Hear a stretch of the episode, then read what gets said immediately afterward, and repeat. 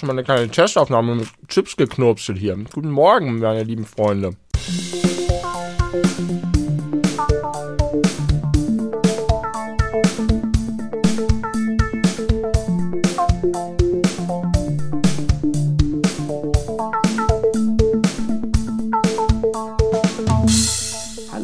Freundinnen und Freunde da draußen. Euer Lieblingspodcast ist wieder zurück, die beleuchteten Brüder. Das ist einmal ich, Tim, und äh, mir zugeschaltet online ist Benny. Und Benny, ich möchte direkt mit einer Frage starten. Heute ist ja Donnerstag, der 20. Oktober, 20.17 Uhr, das ist ja klar. Äh, und du bist in deiner Wohnung in Hamburg. Und jetzt aber die Frage, wo bist du heute Morgen aufgewacht? Viel wichtiger, nein, das ist überhaupt nicht viel wichtiger. Äh, ich möchte zuerst die Frage beantworten, wann ich heute Morgen aufgewacht bin. Okay. Um 6.15 Uhr. 6.15 Uhr, da war sogar Liz Truss noch nicht zurückgetretene Premierministerin des Großbritannischen Reiches. Da bin ich im wunder, wunderschönen Catania aufgewacht. Und Catania klingt so, wie es ist, nämlich eine italienische Stadt auf Sizilien. Und da stand ich gestern Abend auf dem Balkon und habe in die laue Sommernacht auf den Ätna geschaut. Äh, und jetzt bin ich hier. Das ist schon ein krasser Bruch, muss ich sagen. Ja, ich finde nämlich immer, wenn man von irgendwo herkommt, egal ob das nur eine andere Stadt oder ein ganz anderes Land oder gar ein anderer Kontinent ist, so wenn man dann wieder nach Hause kommt, diese Vorstellung so verrückt, dass man am selben Tag noch ganz woanders war und jetzt ja. ist man aber wieder zu Hause. Ja, und ich, ich weiß nicht inzwischen nicht mehr, was da los ist. Ich habe das früher äh, beobachtet, als ich noch in meinem Elternhaus gewohnt habe. Ich habe so ein komisches Ding, dass immer, wenn ich aus dem Urlaub nach Hause komme, dass ich finde, dass das zu Hause sehr komisch aussieht. Und ich habe das früher immer am Holzfußboden oder insgesamt am Fußboden festgemacht. Und das ist aber totaler Quatsch, weil ich an ganz vielen verschiedenen Orten Urlaub mache. Und da gibt es manchmal auch Holzfußboden oder Fliesen oder was. Aber ich habe das jedes Mal auch hier heute, als ich nach Hause komme, dass ich einen ganz fremdartigen Eindruck vom Zuhause habe. Ich sehe dann so äh, Holzflächen, Fliesen und es sieht alles ungewohnt und merkwürdig und falsch aus. Aber gut, äh, ja, es ist. Äh, und ich weiß auch nicht, ich denke irgendwie, ich, für andere Leute habe ich das Gefühl, dass Urlaub irgendwie mehr Routine. Die fahren halt hin und wieder in Urlaub und das gehört so dazu. Aber ich bin jedes Mal vollkommen überwältigt davon, von diesem Unterschied Urlaub zu Hause sein und was das ist. Und ich war jetzt nur zehn Tage weg, das war gar nicht lang. Und trotzdem habe ich das Gefühl, ich bin wieder mit einem großen Meer an Erfahrung und Beobachtungen reicher zurück ins Leben gespült worden. Ich kann das komplett nachvollziehen, was du sagst. Dieses, man kommt nach Hause und irgendwie sieht alles weird aus. Ähm, bei, und das war, als ich noch zu Hause gewohnt habe, habe ich den Eindruck auch ausgeprägter gewesen, als es irgendwie heutzutage der Fall ist hast du gar nicht so gesagt, aber äh, das ist meine Beobachtung dazu. Und ich glaube, das hat ein bisschen was damit zu tun, dass man ja extrem vertraut ist einerseits, aber jetzt eben mit diesen ganzen neuen Eindrücken, dann in dem Fall der letzten zehn Tage, ähm, trotzdem ja etwas ist, was du eine vergleichsweise lange Zeit nicht gesehen hast, verglichen zum normalen Alter. Ja, das stimmt. Und dann vielleicht doch nicht alles hundertprozentig so ist, wie du es erinnerst. Ja, das kann sein. Und was dazu kommt, ist, dass ich immer sehr, sehr schnell woanders zu Hause bin. Also ich habe sofort dieses, dass man dann irgendwie, gerade wenn man an einem Ort ist und dann mehrfach an verschiedenen Tagen in dieselben Straßen, an dieselben Plätze wiederkehrt und dann Leute mehrfach trifft und dann hat man da sein Badezimmer und die Sachen irgendwie so organisiert für die paar Tage, die man da ist. Ähm, ich glaube, obwohl ich mein Leben lang schon in Hamburg wohne, dass ich mich richtig schnell überall gut zu Hause fühlen könnte. So geht es mir zumindest in meinem Urlaub. Und das trägt vielleicht auch dazu bei, dass man dann dieses vertraut, aber doch ein bisschen angefremdet hat, wenn man ins eigene Haus zurückkehrt. Ich frage jetzt mal der Höflichkeit halber, hattest du denn einen schönen Urlaub? Ich hatte einen sehr schönen Urlaub tatsächlich. Und äh, ich kann jetzt zwischen fünf Minuten und zwei Stunden lang Urlaubsbericht machen, je nachdem, wie nach dir so ist. Aber ich vielleicht erzähle ich, streue ich auch einfach zwischendurch ein paar Anekdoten an. Ich bin wirklich ganz aufgetankt und selig von, von schönen Erinnerungen und Erfahrungen. War richtig toll. Das klingt doch schon mal sehr positiv. Ich habe das gerade so ein bisschen despektierlich formuliert, weil äh, ich weiß, dass meine liebe Freundin Hanni hier zuhört und es ist nicht lange her, da saß ich mit ihr und anderen Leuten in einer Bar Und ähm, dann hat äh, sie sich ganz lange mit einer anderen Person über verschiedene Urlaubsreisen, die so in den letzten Monaten stattgefunden haben, unterhalten. Und ich habe da irgendwie nur kopfschüttelnd daneben gesessen und ge irgendwann laut gefragt, wie kann man sich nur so lange über Urlaub unterhalten?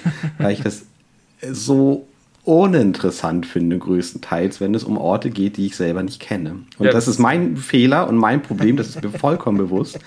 Äh, aber ich halte es da ein bisschen mit Heinz Strunk, der einst sagte, das Reisen ist des Narren Himmelsreich. Und ich möchte da nicht so viel von hören. Ja, das habe ich mir schon gedacht, dass du bist da ja äh, tatsächlich nicht so empfänglich für. Insofern mag ich das gerne respektieren. Ich habe viele schöne Beobachtungen gemacht, die ich in mein Handy gehauen habe, die unabhängig davon podcast-tauglich sind. Ähm, da bin ich, ich natürlich sehr interessiert dran. Aber weil du natürlich nicht der einzige Zuhörer dieses Podcasts bist, kann ich vielleicht ganz kurz sagen, für alle neugierigen Reisefreunde da draußen und Freundinnen, ich war auf, nicht nur auf Sizilien, sondern Sizilien war nur die Startstation für eine Bootsüberfahrt zu den Liparischen Inseln.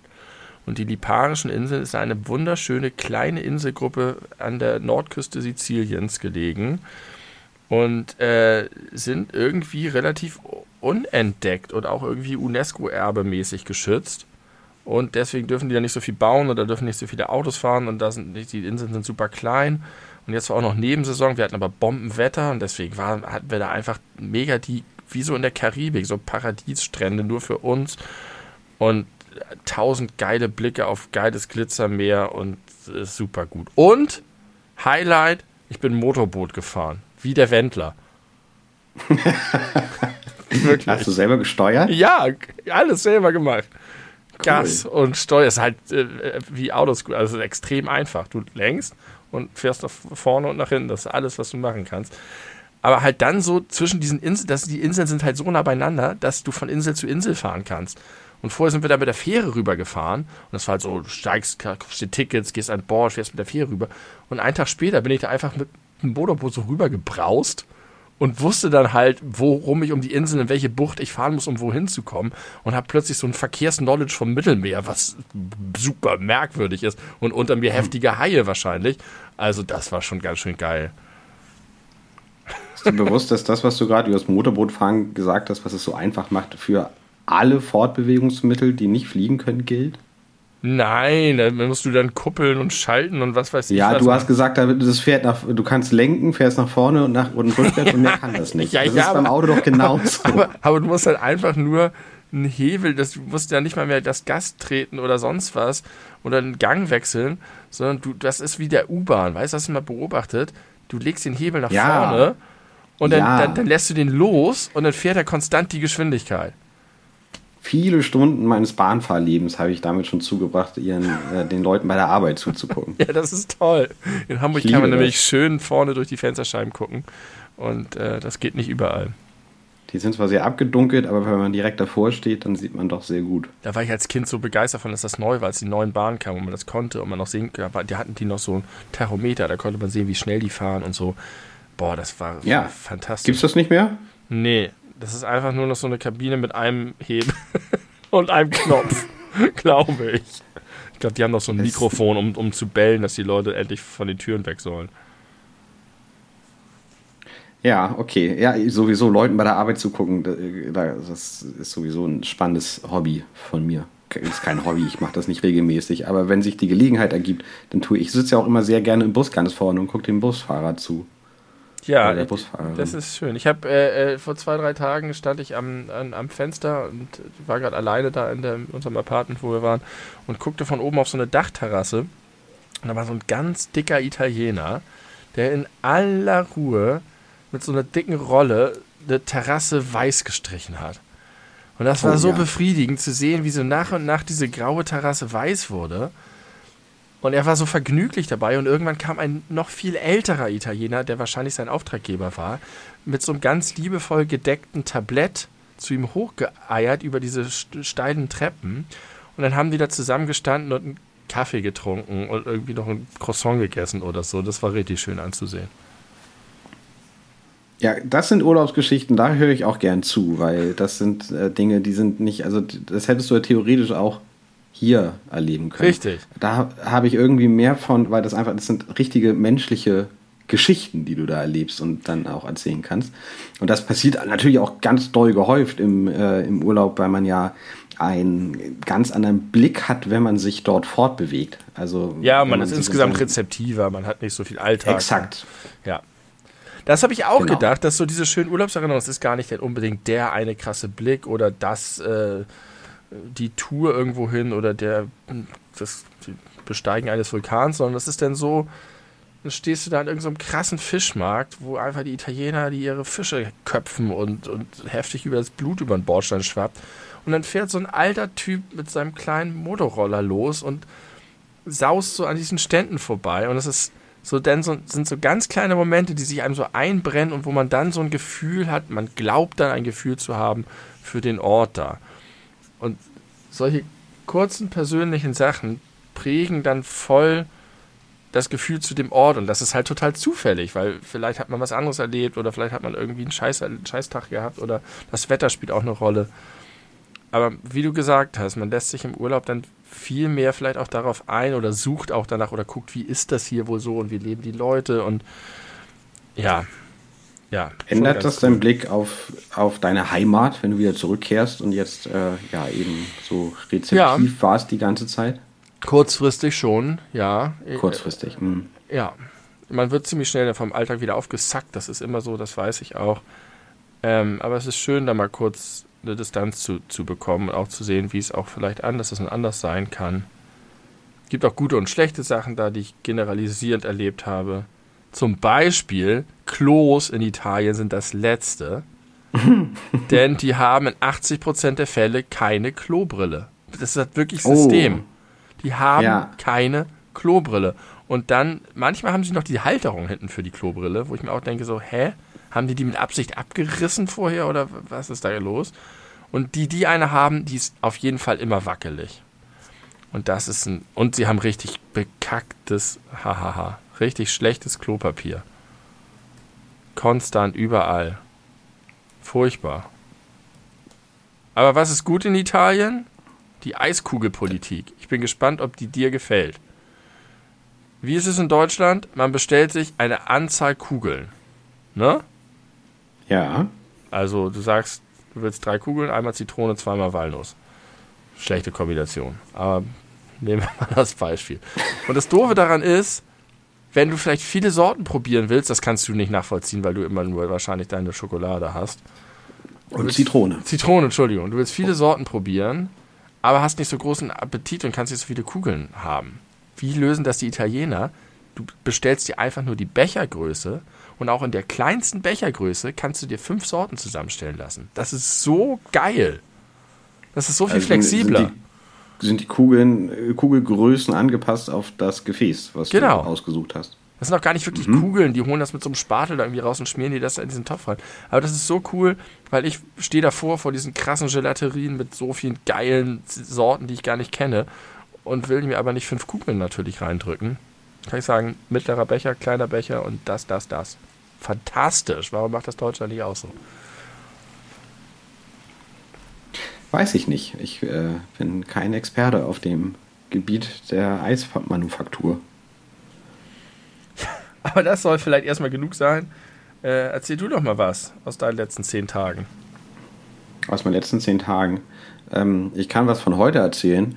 Ich habe das seit einiger Zeit wieder gut im Griff, was regelmäßig Sportmachen angeht. Und äh, war heute, ich glaube vor drei Tagen und nochmal vor sechs Tagen jeweils laufen. Und normalerweise ist das so, wenn ich wieder in der Phase bin, wo ich da neu reinfinde, dann sind die ersten, ich möchte sagen, zwei, drei Monate eigentlich immer richtig scheiße. Ja. Laufen ist ja nun wirklich nicht die spannendste Tätigkeit. Und wenn man dann konditionell nicht gut beisammen ist, dann ist das halt irgendwie, dann macht es halt keinen Spaß und ist halt Quälerei und man ist die ganze Zeit dabei, in seinem Kopf mit sich selber zu verhandeln immer so, also mindestens jetzt mach doch ein Kilometer schaffst du noch. Ja, jetzt gehen, aber okay, kurze Gehpause, aber ab dem Straßenschild fängst du wieder an. Dann kommt das Straßenschild erschreckend schnell und dann macht man da hinten den Briefkasten und ab dann läuft man wieder. Und das ist nur scheiße, weil man sich irgendwie über sich selber ärgert. Und ja, das klingt insgesamt nach einem krassen Abturner insgesamt für Sport, muss ich sagen. Also wenn das dieses. Oh, wenn man der Kampf gegen sich selber ständig am Laufen ist und man nur damit beschäftigt Ja. ist, sich zu ärgern und sich herauszufordern und sich zu überreden. Ja, das ist irgendwie aber Teil des Prozesses, bis man dann in einem Fitnesszustand ist, wo das eben nicht mehr so regelmäßig passiert. Ja. Und ich bin super schnell in diesen guten Zustand wieder zurückgekehrt und war jetzt dreimal äh, in Folge laufen und habe mir jedes Mal so ein Ziel gesetzt. Und normalerweise ist es bei mir so, wenn ich mir ein Kilometerziel setze, dann verhandle ich meistens noch mal einen Kilometer runter oder wenn ich es geschafft habe, dann äh, auf gar keinen Fall weiter. Und ich bin heute mit acht vorgenommenen Kilometern gestartet und äh, erst nach elf zurückgekommen und war nicht todesfertig danach. Das ist irgendwie richtig toll. Äh, mein Körper ist mein Tempel. und der Tempel wird gerade wieder ein bisschen auf Zack gebracht. Und das fühlt sich sehr gut an. Kann das, Das nur empfehlen. Es war auch perfektes Laufwetter, re relativ kühl, aber nicht kalt. Äh. Ja, das stimmt. War sonnig auch heute, ne? Mm, Als ich laufen war, nicht mehr. Okay. Ja, aber du sagst, Sport ist, äh, Sport ist bei dir in dem Fall Laufen. Oder hast du noch irgendwas anderes gemacht? Ja, ich habe mal wieder noch, Squash spielen. Nee, das nicht, aber ich war, seitdem wir das letzte Mal drüber gesprochen haben, noch ein, zweimal beim HIT-Training. Äh, ich äh, möchte kurz daran erinnern, wo ich beim ersten Mal meine Kotze runtergeschluckt habe, zweimal, ich so erschöpft war. Oh Gott, Und habe ich, hab ich das eigentlich erzählt, wie das beim zweiten Mal war, wo ich da auch wieder so eine Phase hatte, wo ich das Gefühl habe, wenn ich jetzt nicht sofort aufhöre, dann kann ich das auch nicht mehr runterschlucken, dann kotze ich ja alles voll. Nee, ich glaube nicht. Ich, also das mit dem Kotzen erinnere ich. mit der Runterschluckerei. Genau, beim zweiten Mal, das war beim ersten Mal mit dem Runterschlucken, beim zweiten Mal. Gott, das ist eigentlich so viel zu peinlich, um das zu erzählen. Aber ich mache das jetzt einfach. Ähm, da merkte ich, also kommen erst diese ganzen krassen Übungen und dann gibt es immer noch mal so eine, so eine äh, super anstrengende Laufübung mit äh, kurzzeitig Sprinten und dann wieder normal laufen und dann wieder Sprinten. Also auch Intervalltraining, was halt das Allerschlimmste ist beim Laufen. Äh, und da war ich wieder kurz davor. Und was habe ich gemacht? Ich Schlaufuchs, ich 36-jähriger Mann, der als Lehrer arbeitet. Ich habe eine Verletzung simuliert. ich, ich hätte natürlich auch einfach aufhören können. Also man wird da ja nicht erschossen oder so. Man, oder, also, ne? Wahrscheinlich nicht Im schlimmsten Fall- angeguckt. Ja, doch. Der Trainer guckt einen dann ein bisschen schief an. Der kann auch schimpfen, wenn ihm das zu lange dauert, wenn man von einer Übung zur nächsten geht. Und dann, äh, es sind ja sehr klare Zeitvorgaben Boah, immer. aber was ist denn das für ein Scheiß? Das, es bringt doch nichts, wenn du gegen deine Kraft, äh, über deine Kraft hinausgehst. Er akzeptiert sehr schnell, wenn er merkt, es, es kann jemand nicht mehr. Aber das war mir peinlich. Ja, kann ich Und verstehen. deswegen. das ist ein Klima der ich so Angst, dass der, da, dass der da verursacht. Ja. So wie in Donald Trumps. Regierung. Ja, sehr vergleichbar. Muss ja auch jedes Mal dran denken. Als würde ich Sport in Donald Trumps Regierung machen. Naja. Und äh, ja, das muss ich dann natürlich auch durchziehen. Und es waren ja auch Arbeitskolleginnen von mir mit dabei, sodass ich dann auch am nächsten Tag, also am Donnerstag war das Training und am Freitag, also einen Tag vor dem Wochenende, war ich dann, da musste ich dann auch, also ich sag mal so, noch bei einigen Bewegungen immer so leicht humpeln, um das äh, aufrechtzuerhalten. Meine Verletzung, die sich dann Ja. aber übers Wochenende natürlich gebessert hatte. Ja. das hast du dir so ein richtiges Netz an Lügen aufgebaut. Und ich war gefangen. Das kenne ich tatsächlich auch, aber nur aus ferner Vergangenheit. Wow, nicht War schlecht. jetzt auch nicht mein, mein stolzester Moment, muss ich sagen. Gefällt, gefällt mir aber irgendwie ganz gut, dass du das denn gemacht hast und durchgezogen hast. Irgendwie hat das auch was Starkes, finde ich. Und ich habe dadurch gelernt, ich habe dadurch gelernt, das äh, ist vielleicht interessant, wenn man sich beim Betriebssport verletzt, also tatsächlich verletzt, dann gilt es als Arbeitsunfall. Und Ah, ja. die äh, BG muss äh, bezahlen. Das äh, ist gut zu wissen für die Zukunft. Ja. okay. Ja. Das hast du also erlebt. Das Einen hab ich erlebt. Einen simulierten Sportunfall. Ja, das ist jetzt auch schon wieder viele Wochen her. Also es ist nun wirklich keine aktuelle Geschichte. Aber das, äh, äh, ja. Äh, Ich finde, wir müssen aber ganz kurz über die, die aktuellen Ereignisse sprechen. Wir sind ja kurz vor Veröffentlichung, da lohnt sich das auf jeden Fall. Alter, was ist Ähm, los in der Welt, ey? Äh, wirklich krass. Da, bevor du losgehst, darf ich meine Nummer 1 Nachricht sagen? Bitte.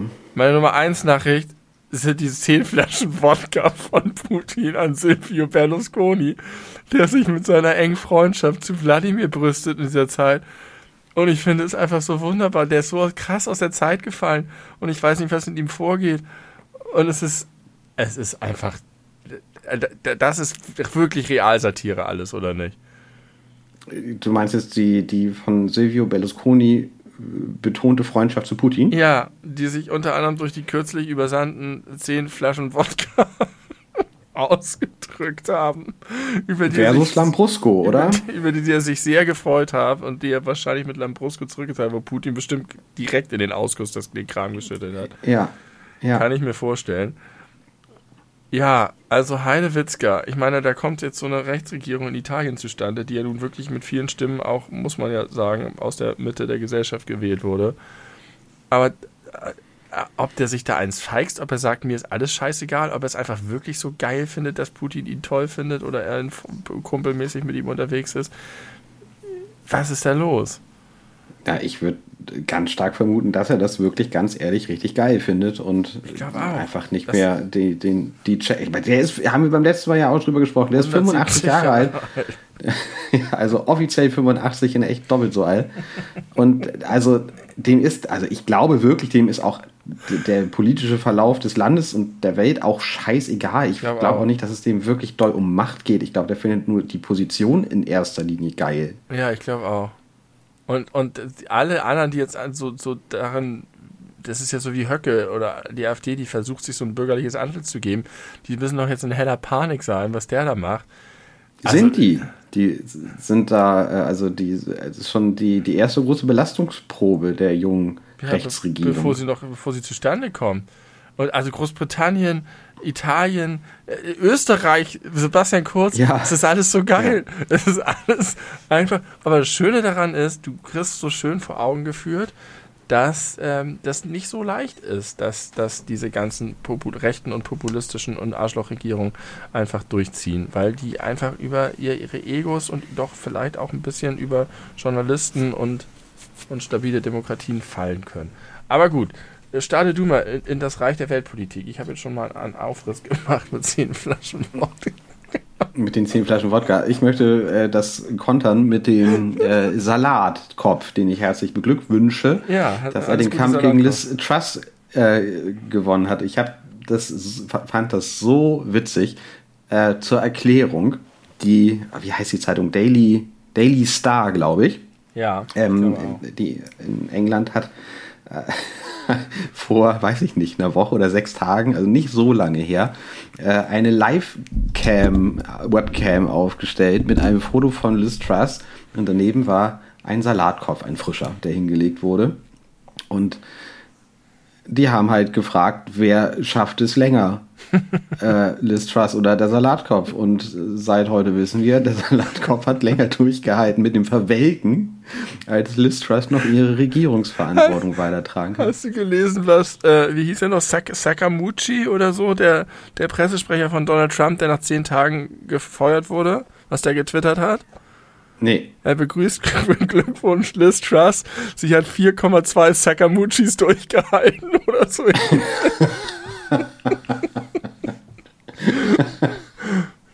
Nicht schlecht. Ja, sechs Wochen, sechs Wochen äh, die Regierungsgeschäfte geführt. Und, und dabei, dabei zwei Minister verloren.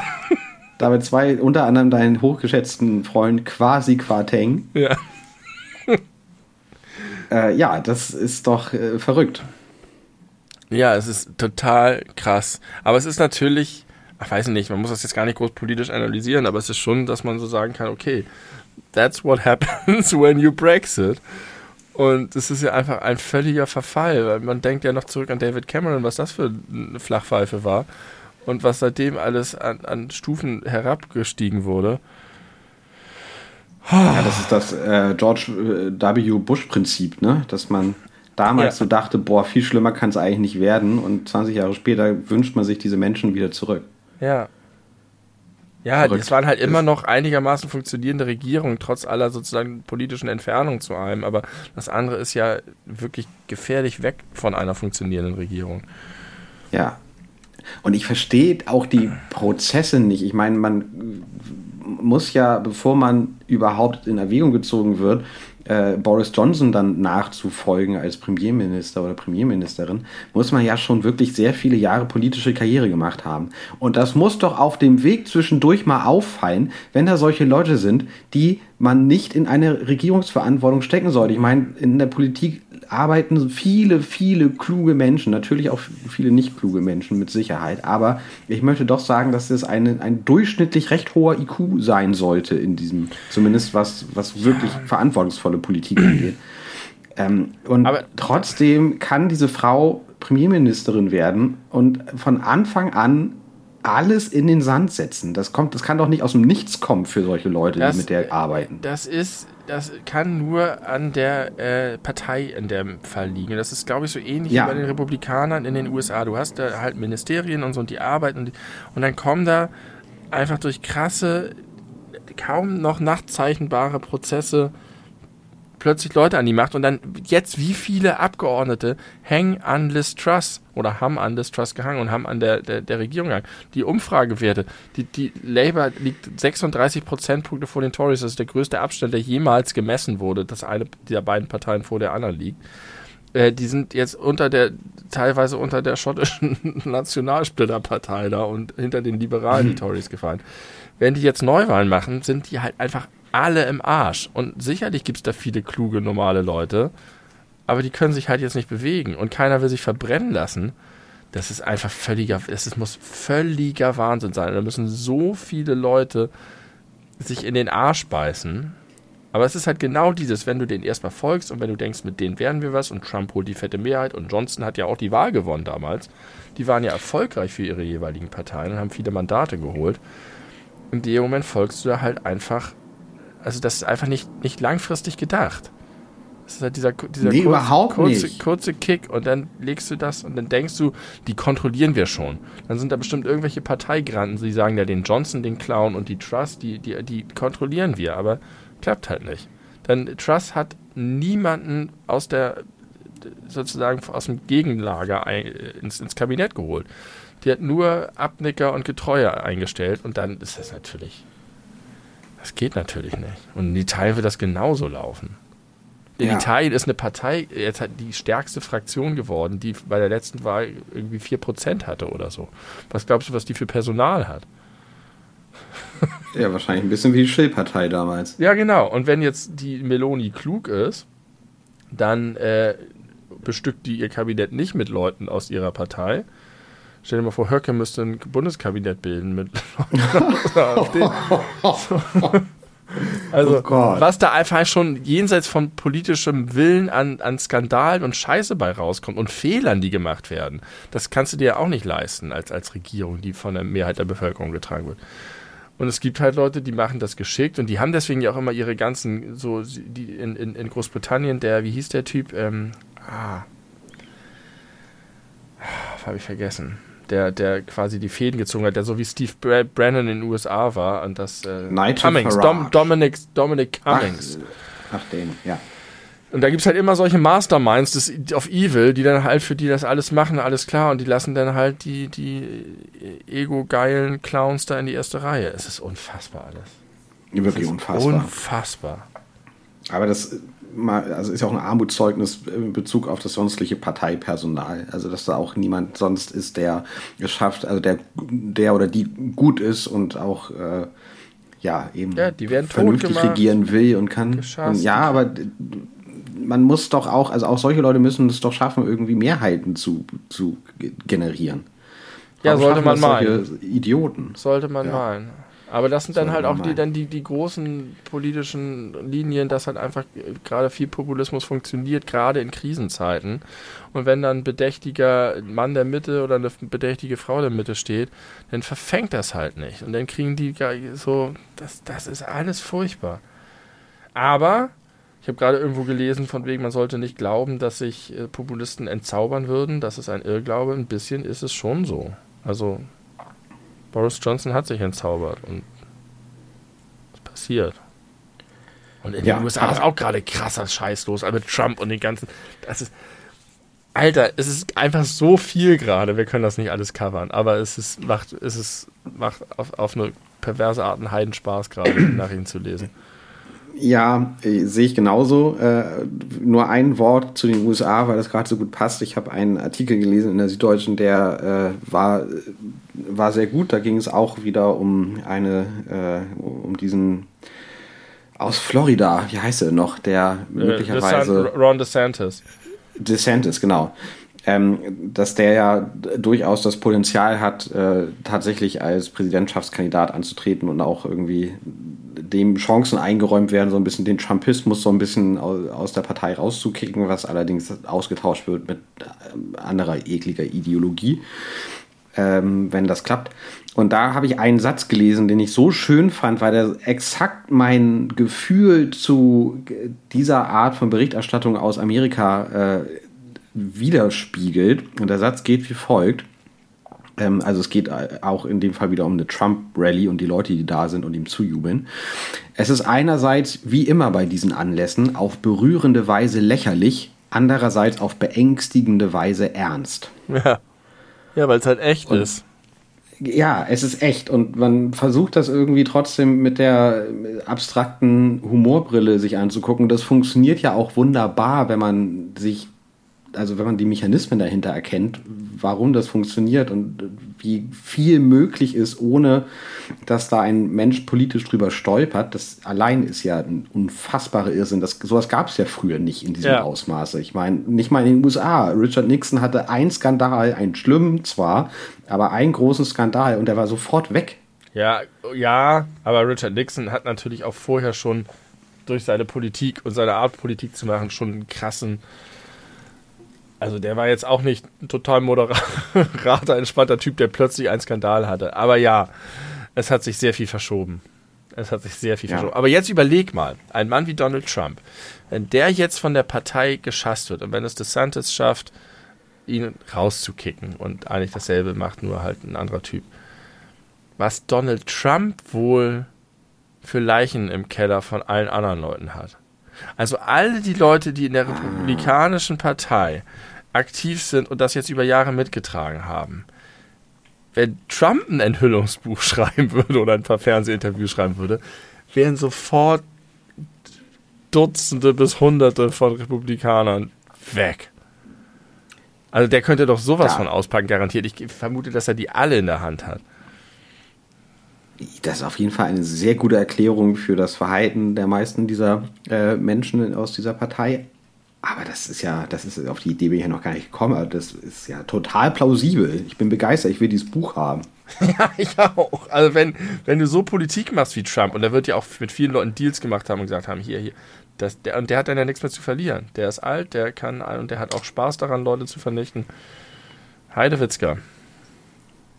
Ja, aber ich glaube, was ein bisschen meine Freude darüber dann doch äh, trügen würde, ist die die Lust und Spaß am Lügen, die dieser Mann nun mal hat und aufs, jeden Tag aufs Neue präsentiert. Ich glaube, da würde ich doch bei ganz vielen Sachen einfach denken, ja, ob das so stimmt.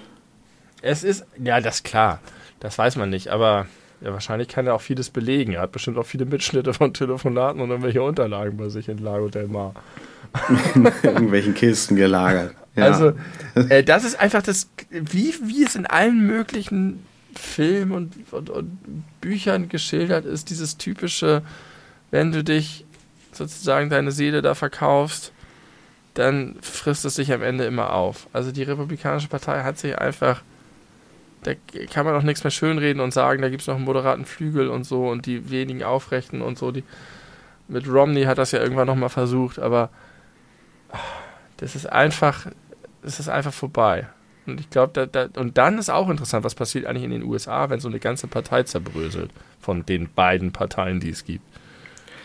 Ich würde ja vermuten, dass sie nicht zerbröseln würde, weil das dem Volk oder den Leuten, die die sowieso wählen, glaube ich, auch einfach egal ist, was in dieser Partei passiert. Weil, wie du sagst, die Partei heute ist überhaupt nicht mehr vergleichbar mit der Partei von vor 20 Jahren. Aber trotzdem äh, ändert sich nichts an, an, an solchen äh, Wahlentscheidungen, dass es immer mal eher die Demokraten, mal mehr die Republikaner äh, ist, trotz der ganzen Scheiße, die da in den letzten Jahren passiert ist und immer noch passiert. Aber ich glaube, es ist den Leuten erstmal egal. Ich, glaube, es gehört zu, so sehr zu deren Identität, äh, zu der ein oder anderen Seite zu halten. Also bei vielen, natürlich nicht bei allen, dass die sich davon gar nicht beeindrucken lassen, selbst wenn sie jetzt erfahren, was äh, Mitch McConnell für, äh, weiß ich nicht, tote Kinder im Keller hat. Die sind doch auch alle 170 Jahre alt. Das kann doch alles nicht wahr sein. Und ich habe das, was du gerade gesagt hast mit den Leuten, die, die, das, die die Würde wählen. Ich habe das jetzt in Italien auch gedacht. Wenn die mehrheitlich eine krasse Rechtsallianz wählen, in der Silvio Berlusconi der Moderator ist, weil das sind ja keine anderen Leute und du bist da und du gehst da durch die Straßen und du beobachtest die Leute und die haben Familien und die haben Humor und die sind, äh, haben Jobs und gehen. Und irgendwie bin ich da jetzt immer durchgelaufen und habe gesagt, wo, wo, wer, wo ist, wer von euch hat jetzt hier die AfD gewählt, sozusagen? Wo kommt das her? Es ist ganz schwierig nachvollziehbar. Da habe ich ein bisschen nachgeschlagen und Sizilien ist tatsächlich eines der Gebiete, auch interessant übrigens, die, die ähm, schon vor dem äh, Zusammenbruch der Draghi-Regierung äh, da einen Wechsel gehabt haben und die Rechten gewählt haben. Daraufhin hat Meloni im Übrigen auch äh, die, die Cinque Stelle aufgefordert, die Regierung zu verlassen, nach den Wahlschlappen in Sizilien. Und da war es nämlich so, dass von diesen rechten Kandidaten in Sizilien zwei Leute kurz vorher aus dieser Partei rechtskräftig verurteilt wurden wegen krass engen Mafia-Kontakten. Und da wurde gewarnt, von wegen Palermo darf nicht zurückfallen in die Zeit der sizilianischen Mafia und wir müssen und so weiter. Aber da habe ich nochmal gedacht, natürlich, was ist für die Mafia gefährlich? Die EU ist mega gefährlich für die Mafia. Mit sozusagen klaren Transparenzkriterien und allen möglichen äh, äh, übergeordneten Anforderungen und so weiter und, und Geldern, die zentral dann vergeben werden und wo viel mehr geprüft wird und wo du nicht einfach als Mafioso irgendwie sagen kannst, hier, ich, ich infiltriere mal die EU. Ähm, und deswegen unterstützen die natürlich rechte Kandidaten. Und das ist der Mafia wahrscheinlich am Ende ideologisch völlig egal, was die machen. Hauptsache, die. Das fand ich auch einen interessanten Gedanken. Weil ja die ganzen rechten Leute sich immer so als Saubermänner geben und so weiter. Und das ist ja auch in der Ibiza-Affäre, hat man das ja auch gesehen, in, in Österreich und so äh, dass sozusagen die, die rechten PolitikerInnen immer Marionetten sind für die Banditen und Ganoven. ja. Ja, spannend. Interessanten Gedanken. Also, liebe Leute, gebt eure Stimmen nicht denen, die enge Verbindungen zur Unterwelt haben.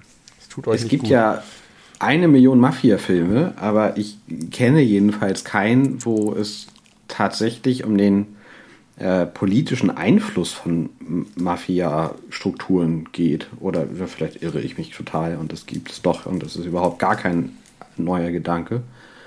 Aber ja, klar, die haben natürlich auch eine in Anführungszeichen politische Agenda, weil sie natürlich sich äh, Bedingungen schaffen möchten, in ja. denen sie am besten operieren können. Äh, und egal, wer ihnen das präsentiert äh, und auch ob das gewollt ist oder nicht, das äh, ist natürlich dann bevorzugt, ja. Und dann kann man sicherlich auch Einfluss nehmen. Den lokalen Polizeichef kannst du vielleicht leichter schmieren. Das ist äh, nicht die Mafia, aber in The Wire ist das Riesenthema. Genau dieser Zusammenhang zwischen, zwischen Politik und, und äh, Kriminalität, organisierter Kriminalität. Okay, spannendes Thema, langweilig erzählt, aber das ist ein anderes Thema. Darüber müssen wir jetzt nicht äh, in, Au. in Clinch geraten. Weißt du, dass ich Au, schon wieder die ganze Zeit mit deinem, mit deinem, mit deinem äh, Capodaster spiele hier? Unfassbar, immer wenn wir Podcast aufnehmen. Ja, es ist jetzt doch deins. Ich hab's dir geschenkt. Ach, es ist ja meins. Ja. Oh, geil. Ich mag das sehr gerne. Wo ist eigentlich meins? Also mein altes. Man weiß Das weiß ich nicht. Diese Dinge verschwinden, sie kommen und gehen. Diese Dinge verschwinden. Wir waren jetzt bisher oh. extrem politisch. Ja. Äh, ich möchte äh, unsere Range ausweiten, wie Bitte. ein Adler seine Flügel. Und äh, dir eine Frage aus dem Haushaltsküchenbereich stellen. Und zwar, ist ein Pürierstab, ne? Ja, äh, was ja, war das, was das erste Wort? Wurz, ein Pürierstab?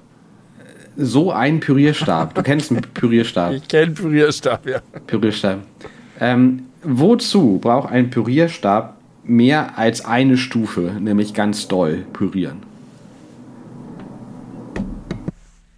Ähm, ich kann mir zwei Gründe vorstellen. Entweder du hast pürierst irgendwas äh, sehr Flüssiges, was wo schon viel Flüssigkeit dabei ist und es soll nicht so splattern. Und zweitens, du möchtest Sachen nicht so fein pürieren, sondern nur so ein bisschen anpürieren. Manchmal macht man so ganz kurz, um Sachen so ordentlich zu durchstrudeln oder vielleicht die Sachen ein bisschen, aber es soll noch ein Stückchen drin bleiben. So, könnte sein. Hm, großer Fan vom Wort durchstrudeln. Das gefällt mir. Aber hast du das schon mal benutzt? Ich habe hab noch ja. eine geringere Stufe als volle Power benutzt. Tatsächlich. Und ähm, äh, es gibt auch sowas wie bei, ich, ich habe häufiger schon Pesto selber gemacht. Und ich weiß nicht, ob es wirklich so ist, aber es ist mir schon mal bitter geworden. Habe ich nachgelesen, dass man Olivenöl nicht äh, schnell pürieren darf, weil ah. dann, äh, wenn man das zerhackt, da Bitterstoffe frei werden. Deswegen mache ich es inzwischen so, dass ich erst alles püriere, den Käse und die Basilikumblätter und Knoblauch oder was auch immer noch reintut und das Olivenöl am Ende nur unterhebe mit einem Löffel. Aber ich kann mir auch vorstellen, dass es solche Effekte gibt, dass man Sachen langsamer pürieren muss. Keine Ahnung. Ja, okay, das kapiere ich aber. Spekulation. Vielleicht ist es nur ein Legende. aber so eine ähnliche Frage hatte ich auch. Äh, ach so, äh, nee. Nee, was war denn das? Ich hatte auch sowas. Warum gibt es davon? Keine Ahnung, da komme ich jetzt nicht drauf. Aber ich habe ganz viele Sachen aus dem Urlaub mitgebracht. Die müsste ich vielleicht jetzt äh, mal einbringen, weil die sonst irgendwann aus einem Dings äh, raus sind. Aber eine Sache möchte ich noch erzählen. Ich habe mir aufgeschrieben, eine Handynotiz Callback Hosenreparatur. Ja. Du weißt, ich habe gesagt, ich habe mir die Hosen für, weiß ich nicht, nicht so viel Geld flicken lassen und wollte gucken, ob das wirklich sich lohnt, dass man sich keine neue Hose dann kauft und viel, viel Geld spart und nachhaltig ist. Und ich habe hier reingeschrieben, it worked. Denn tatsächlich yes. war, ich, war, ich, sehr zufrieden. Ähm, es hat äh, gut gehalten über so einen langen Zeitraum, dass ich sagen kann, das hat sich gelohnt. Kurz nachdem ich das geschrieben habe, ist bei der ersten Hose allerdings wieder ein kleines Loch im Schritt entstanden. Also die haben das ausgebessert, indem die da so einen, so einen Flicken reingemacht Von haben. Von innen, genau. Von innen, ja, okay, verstehe ich. Äh, ich bin jetzt sehr interessiert daran, weil ich auch eine Hose habe, wo das gemacht werden muss und ich äh, die mir schon rausgelegt habe, um äh, deinem Beispiel zu folgen. Ähm, und aber an derselben Stelle ist wieder die Hose durchgegangen. Ist das so ja. diese klassische Fahrradsattelstelle? Genau, genau die. Mhm. Bei mir auch. Ja, das ist scheiße. Ah, ja, ist ja klar. Also äh, ist ja ist ja logisch. Es das heißt ja nicht, dass es jetzt unzerstörbar ist und nicht mehr kaputt gehen kann oder wieder aufreibt vom Fahrradsattel. Nein, das ist klar, ähm. aber ich wollte sozusagen, dass der Flicken genauso lange hält wie eine neue Hose. Und, das war das, nicht der Fall. Da bin ich mir jetzt nicht ganz sicher. Es ist echt schon lange her, dass ich das habe machen lassen. Ich weiß nicht genau wie lange, aber ich habe das Gefühl, eigentlich, es ist jetzt auch, die, die Empirie ist nicht so ausgereift, denn man hat ja immer unterschiedlich viele Hosen und dementsprechend trägt man die auch unterschiedlich häufig. Also es kann sein, dass es Zeiten gibt, in denen ich einfach mehr Hosen habe und sie deswegen seltener trage, in denen ich weniger Fahrrad fahre oder. Aber insgesamt muss ich doch sagen, hat es sich gelohnt. Okay, ist ja auch nicht so teuer. Dann mache ich das. Äh, und apropos Empirie, mein Papa hat mir heute erzählt, übrigens, großes Lob an meine Eltern, das ist immer richtig schön. Äh, was heißt immer? Also es ist einfach richtig schön. Wir kommen aus dem Urlaub nach Hause und nicht nur hat sich mein Papa aufopferungsvoll um die Hühner in der Zeit gekümmert, sondern wir wurden dann empfangen mit einem kleines bisschen basic aufgefüllten Kühlschrank, was Gold wert ist, wenn man aus dem Urlaub kommt, denn du willst nicht sofort ja. einkaufen, wenn du aus dem Urlaub kommst. Also ein bisschen Milch, Brot, Butter, so. Und einer gekochten Kürbissuppe. Und oh, aus dem oh, Urlaub, nach so einer Reise mit Fliegen, und darüber haben wir noch gar nicht geredet, ich war zum ersten Mal seit sechs Jahren fliegen, nach Hause kommen, äh, und dann ist da so was vorbereitet. Das ist schon richtig schön, muss ich sagen. Shoutout an Mama und Papa Benny. Ja. Gut gemacht. Ja. Na, was willst du über das Fliegen erzählen? Uh, erstmal hatte ich derbe den Hass. Mhm. Weil äh, am Tag, bevor wir geflogen sind, sah es kurz so aus, als könnten wir nicht fliegen, weil meine Tochter so krasse Bauchweh hatte und ein bisschen Fieber hatte, war dann aber und dann habe ich versucht rauszufinden, wie man stornieren kann. Und dann habe ich angerufen und bin von Hotline zu Hotline und wir hatten drei Vertragspartner, die, wo ich gebucht habe, die Flug-Airline und die Versicherungsgesellschaft. Und das ist, war nicht möglich. Dann habe ich in so Endlosschleifen gehangen und dann war dieses richtig lange drin warten, dann drücken Sie die 1 für, drücken Sie die 2 für. Und es gibt übrigens welche, da kann man nicht drücken, bevor sie dir nicht alle Optionen genannt haben. Oh, das ist, das ist scheiße. Und dann hörst du dir dieses Gelaber von diesen Roboterstimmen an, ewig. Und dann drückst du irgendwie so, okay, die 1, das will ich. Und dann kommt ganz am Ende, Informationen dafür finden Sie auf unserer Website. Und dachte ich, oh kacke, ich will einen Menschen, ich will irgendeinen Menschen. Dann bin ich zurück durchs Menü und habe es wieder probiert, habe es mit den anderen. Und bei allen drei Sachen, die ich versucht habe, die irgendwie was damit zu tun haben können, kam immer nur eine automatische Ansage, wo ich sozusagen nicht interagieren konnte weiter. Da bin ich zum Flughafen gefahren, im Regen, abends. Und habe da mein Glück versucht. Da waren auch nur Automaten. Und eine Frau hinterm Schalter, die mir so einen Zettel gegeben hat mit der Nummer der Hotline. Und mehr, das war ihr ganzer Job. Mehr konnte die nicht tun.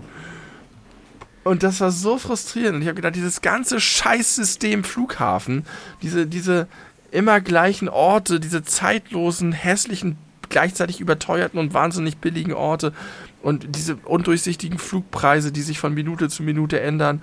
Und es ist alles scheiße und muss niedergebrannt werden und irgendwie gesund neu entstehen. Und da war hatte ich so ein Hass auf das ganze Ding und dachte, ein Glück, dass wir nicht mehr fliegen und das ist einfach alles überkommen und scheiße. Und am nächsten Tag, als wir dann aber fliegen konnten, sind wir zum Flughafen gegangen und es war alles mega geil, automatisiert. Und wenn man nicht stornieren will und keine Probleme verursacht, ist es einfach super cool und voll gut alles gewesen. Und dann war ich plötzlich wieder mega der Fan und dachte auch, wie krass es ist, weil wir ja jetzt so lange Reisen gemacht haben mit Nachtzug und ewig fahren und sowas auch toll war, so Slow Travel mäßig. Aber mal wieder diesen Luxus zu genießen, einfach zum Flughafen zu fahren oder zu gehen oder was auch immer in so ein Ding zu steigen und kurz darauf bist du in so einem Tropenparadies. Das ist schon. Also da habe ich diese, dieses Reisen als den Luxus, der er ist und der er sein sollte, richtig gewertschätzt. Das ist schon irgendwie eine unfassbare Errungenschaft auch, dass auch viele Leute das können. Früher war das ja ein reines, absolutes Upper-Class-Ding sowas überhaupt er erleben zu können. Und das ist ja nun wirklich sehr in die Breite der Gesellschaft gekommen. Äh, also insofern bin ich da ambivalent äh, rausgegangen aus der ganzen Kiste. Aber es war schön, mal wieder in einem Flugzeug zu sitzen irgendwie. Ja, ich hatte auch nur ein bisschen schlechtes Gewissen. Herzlichen Glückwunsch dazu. Mein Papa hat mir irgendeinen Zeitartikel heute gezeigt, in dem irgendein Wissenschaftler errechnet hat, warum es klimaschädlich ist, nicht zu fliegen. Das habe ich noch nicht ganz verstanden, aber ich gucke es mir nochmal an und berichte dann nächstes Mal. Das ist so wie ein Artikel, den ich vor langer Zeit gelesen habe, der gesagt hat, Massentierhaltung ist positiv, weil wenn es keine Massentierhaltung gäbe, würden Massen von Tieren gar nicht erst geboren werden. Nein, nein, nein, so argumentiert er nicht. Es geht da irgendwie um die EU-Zertifikate und, und die CO2-Zertifikate und keine Ahnung. Und wenn, wenn weniger geflogen wird, wird das alles... Ich habe es nicht ganz verstanden. Aber es gibt irgendeinen so absurden Mechanismus, der dazu führt, dass der Verzicht aus Fliegen im Endeffekt klimaschädlich ist. Es ist super weird. Aber, aber zu der Prämisse, die ich gerade gesagt habe, kannst du den Gedanken nachvollziehen? Also, oder anders gefragt, nee. ist es besser, Leben entstehen zu lassen, auch wenn es kein schönes Leben wird? Nein. Nein. Also, das, so pauschal kann man das natürlich nicht sagen. Wenn du das, äh, da kommst du ja ganz schnell in diese krassen philosophischen Diskussionen. Aber in dem, deinem Fall Massentierhaltung würde ich klar verneinen. Das auch, ich habe auch mit, mit, mit, mit TierschützerInnen darüber gesprochen.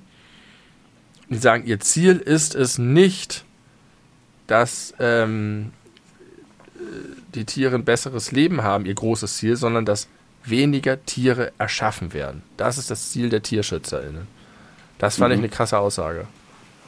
Aber. Ja, weil, also ich kann, also auf, auf eine naive Art und Weise finde ich das nachvollziehbar zu sagen, naja, dadurch leben doch viel mehr Tiere und wir wollen doch, dass, dass es viele Tiere gibt, aber äh, ich, man muss da, glaube ich, wirklich äh, die Qualität des Lebens gegeneinander aufrechnen. Ja, und, und auch die Lebensqualität höher, wenn man nicht in der Massentierhaltung geboren wird. Und auch irgendwie die Natürlichkeit, das finde ich ist auch ein wichtiger Punkt. Ja, stimmt, natürlich. Natürlich ist die Natürlichkeit ein Punkt. Und es gibt ja auch so Diskussionen, wo auch die Natürlichkeit eingeschränkt wird, wo gesagt wird, krass, wir haben hier eine, eine Überbevölkerung von Dammwild oder von Hasen oder sonst was. Und da ist sozusagen der Tierschutz, würde vielleicht sagen, die Tiere dürfen nicht getötet werden. Aber der Umweltschutz oder der Naturschutz würde sagen, die müssen getötet werden zum Wohl des Gesamtökosystems. Mhm. Ähm, das sind alles voll interessante Fragen. Total. Mann, Mann, Mann. Aber ah, dafür sind wir nicht zuständig. Ich habe noch eine viel krassere Frage. Diese ganze ähm, ähm, Iran-Nummer, das haben wir ja noch gar nicht. Ich will jetzt nicht wieder zu, schnell zu politisch werden, sondern nur auf einen kleinen Aspekt nee. äh, fokussieren. Ich habe das bei mir auch in den Notizen stehen, dass ich darüber eigentlich mal reden wollte. Ähm, da habe ich mit meiner Frau drüber gesprochen, weil äh, eine, eine Kollegin und Freundin von ihr ähm, selbstbestimmte Kopftuchträgerin in Deutschland ist. Und ähm, dafür krass viel diskriminiert wird. Und da habe ich gedacht, wie scheiße ist denn das jetzt eigentlich für sie, dass sie, die so viel Diskriminierung erfährt, weil sie Kopftuch trägt in Hamburg, jetzt die ganze Zeit konfrontiert wird damit und äh, dass sozusagen das noch verstärkt wird, dass sie jetzt für viele Leute ein Symbolbild ist für du lässt dich unterdrücken, du unterstützt das Muller-Regime, sonst wie. Und wieder mhm. irgendwelche Männer ihr erzählen, was sie anders machen müssen und was sie falsch machen müsste, obwohl sie sozusagen für dieselbe Sache kämpft, für die die Frauen in Iran kämpfen. Was eine ganz vertrackte Situation ist. Und genauso wie jetzt alle Leute in Social Media rauf und runter teilen, hier die Heldin da, äh, äh, Olympia oder hier die, die, die Kletterin da, die äh, antritt ohne, ohne Kopftuch. Ähm, bei der Weltmeisterschaft oder was das da ist. Aber das war ja nur ein Versehen. Das habe ich gar nicht mitbekommen, dass das ein Versehen ist. Auf jeden Fall wird sie krass gefeiert. Und nie würde irgendjemand in den sozialen Medien jemanden als Heldin darstellen, die sich sozusagen gegen den, die Diskriminierung und den Rassismus in Deutschland traut, in der Öffentlichkeit, in so das Kopftuch zu tragen. Das ist natürlich ein bisschen schwacher Vergleich irgendwo, aber daran merkt man halt, wie einseitig das ist und diese Unterstützung auch von, von westlicher Seite für Selbstbestimmtheit, wenn es halt sozusagen so ein bisschen in den eigenen ideologischen Kram passt. Finde ich alles so interessant und spannend, die ganze Diskussion. Ja, und da haben wir ewig diskutiert darüber, was ist jetzt eigentlich, wann, wann ist es jetzt Rassismus und was ist nicht Rassismus und gibt es dieses typische Ding, gibt es Rassismus gegen Weiße eigentlich auch und was sagt eigentlich der, der, der, der Pole, der sein Leben lang diskriminiert wird, wenn er hört, es gibt keinen Rassismus gegen Weiße und wie kann man das vermitteln und boah, da sind wir in eine Diskussion abgestiegen, sage ich dir. Wow, da steckt viel drin. Also, um das kurz nochmal klarzustellen, weil ich dachte, du hast die Auflösung mitbekommen, dass mit dem, es war nur ein Versehen, dass die Kletterin kein Kopftuch hatte. Äh, die Geschichte dahinter ist, dass die ja äh, verschollen war für eine gewisse Zeit und ja, ja angeblich, äh, so sagte man, ist natürlich alles nicht bewiesen, aber so sagte man, äh, Pass und äh, Handy abgenommen wurde und dann war sie irgendwie mehrere Tage nicht gesehen und dann ist sie aber doch in Teheran gelandet und wurde zunächst einmal frenetisch bejubelt, als sie da äh, angekommen ist. und kurz darauf hat sie kurz darauf hat sie ein Statement abgegeben, äh, dass das äh, überhaupt keine politische Botschaft war, sondern dass das einfach nur zufällig, dass sie zufällig ohne Kopftuch geklettert sei. Währenddessen es Gerüchte darüber gab, dass äh, in der Zwischenzeit ihr Bruder inhaftiert wurde.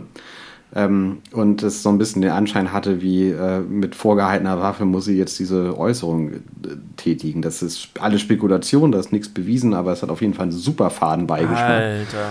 Ja, ähm, krass und das, ja, das beschäftigt mich auch ganz doll. Also das, ich finde das so schwer, mich in diese, also natürlich nicht nur schwer, es ist für mich absolut unmöglich, mich in diese Situation hineinzudenken oder reinzufühlen überhaupt, wie das sein muss, dein Leben lang aufgewachsen zu sein mit dieser Form der Unterdrückung. Wobei das stimmt ja gar nicht. Ne? In den 80ern ja, ja. War, war der Iran ja äh, super äh, dann fortschrittlich, kam ja, ja, dann angeht. kam ja die ganze Auswanderungswelle, weshalb wir jetzt so viele hochqualifizierte IranerInnen in, unter unseren MitbürgerInnen zählen weil die das ja. dann verlassen haben. Genau, die ganze, in Anführungszeichen, Elite.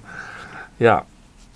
Ja, und nun ist es, äh, ist es wieder in die Steinzeit zurückversetzt und äh, schon auf jeden Fall so lange Zeit, dass es heftig prägen muss, wenn man äh, eben so viele Jahre in einem Unterdrückungsstaat aufwächst. Und dann so dieses, dieses Momentum mitzukriegen, dass sich, dass sich äh, gesamtgesellschaftlich scheinbar jedenfalls die Stimmung wandelt ähm, und trotz dessen damit unfassbarer Gewalt darauf reagiert wird, diese Proteste seit Wochen nicht abreißen. Das ist, das ist so beeindruckend. Das ist so krass. Ich kann es mir nicht vorstellen. Ja, aber das ist halt so ähnlich auch wie beim arabischen Frühling. Deswegen finde ich das so interessant, da mal so eine andere Perspektive drauf zu hören.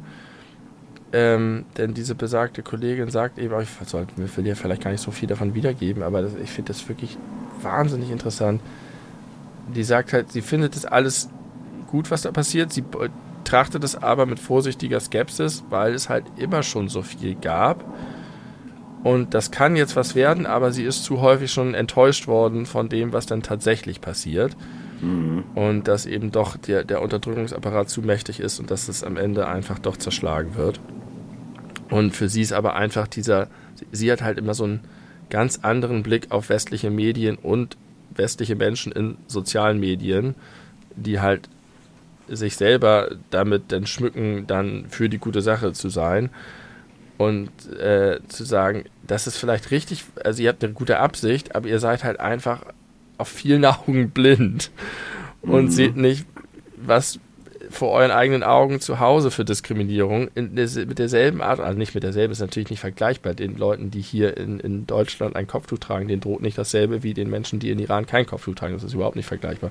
Aber trotzdem ist es eine Form von, von Rassismus, von Diskriminierung, von Unterdrückung, ähm, wo sie sagt, da hört sie halt nie irgendwas, da sieht sie nie was zu, da äußert sich keiner zu und das äh, macht sie doch da ein bisschen betroffen. Ah, ja, ich, bei mir ist es so ein bisschen so, wenn ich jetzt auf die Situation in Iran gehe, dass ich immer ein bisschen hoffe. Dass ich denke, vielleicht gibt es eine positive Entwicklung, das wäre gut. Aber ich weiß dann am Ende doch vielleicht zu wenig drüber, um mich da selber zu, zu äußern. Keine Ahnung.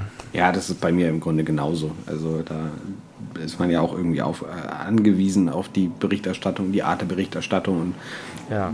müsste sich wahrscheinlich da richtig tief einmal rein investieren, um da eine qualifizierte Meinung zu abgeben zu können. Aber unterm Strich bleibt natürlich unzweifelhaft, wer sich gegen Unterdrückung und Diskriminierung irgendwie einsetzt äh, und daraus eine, eine Bewegung wird, die zu einer liberaleren Welt führt, dann ist das natürlich immer, immer der der bessere Weg, als äh, in der Autokratie zu verbleiben. Aber ja, wie aussichtsreich das ist, da können ja alle Leute nur drüber spekulieren. Da kann man ja einfach nur hoffen, dass, dass ja. es ein gutes Ende nimmt.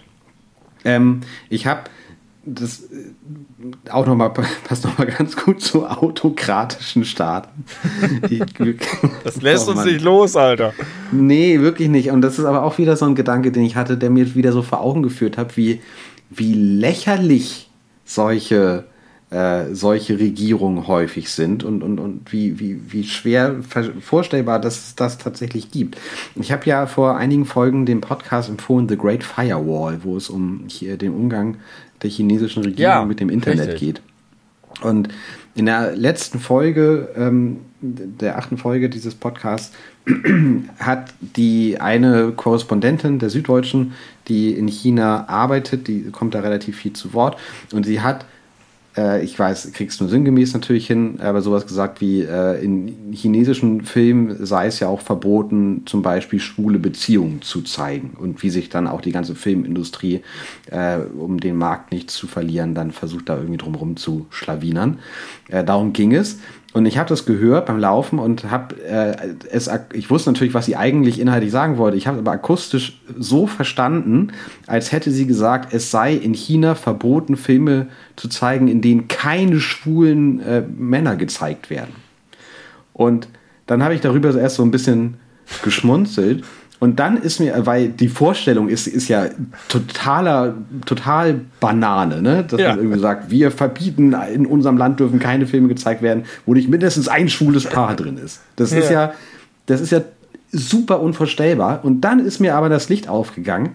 Das ist ja exakt genauso bescheuert wie umgekehrt. Ja. Weißt du, was ich meine? Ja, natürlich. Also das, das, äh, das, das hält dieser, die, dieser Art von Zensur so krass den Spiegel vor, sich einfach vorzustellen, wie das im Gegenteil wäre. Also wenn es nicht das auch also in Anführungszeichen normale ist, was nur gezeigt werden darf, sondern dass das Besondere äh, vorgeschriebenerweise nur gezeigt werden darf. Das ist halt genauso bescheuert und, und, und unsinnig zu sagen, äh, das ist erlaubt, das nicht. Weil man, warum erlaubt man nicht einfach alles, weil ja alles das Leben ist. Das ist interessant. Also es gibt ja jetzt die Argumentation von rechts, wo gesagt, bei der, die so ein bisschen der Schiene folgt, das, was im liberalen, woken, linken Metier passiert, ist sozusagen eine de facto Zensur oder eine de facto Verbot oder eine de facto Setzung, weil ein Klima geschaffen wird, in dem äh, man als Autor, als Autorin gezwungen wird, mindestens ein schwules Paar in seinen Film zu bringen, weil man sonst gecancelt wird. Das ist ja genau die Argumentation, wo, wo gesagt wird, nein, nein, nein, nein, nein, wir wollen gar nichts verbieten, wir wollen gar nichts normieren, wir wollen nur genau das Gegenteil, wir wollen nämlich, dass alles erlaubt ist und eure Kultur führt genau dazu, dass das nicht mehr gemacht wird oder so. Da, da wird es halt komplett krude dann immer und das ist das ist aber genau sozusagen das, das argumentative Mittel, dessen sich da bedient wird. Dass man sagt, wir wollen keine Zensur. Und was ihr macht, ja, ist aber Zensur. Das ist ja halt ein, das ist ja ein totales Quatschargument, weil diese Cancel Culture, von die da immer heraufbeschworen wird, die gibt es ja nicht. Nee. Also zu, zumindest nicht. Äh, aber die wird unterstellt. Es wird unterstellt, ja, genau. dass du, dass du als, behauptet. Als, ja, es wird immer gesagt, du kriegst sofort einen Shitstorm ab, in dem Moment, wo in deinem Film nur weiße Männer vorkommen.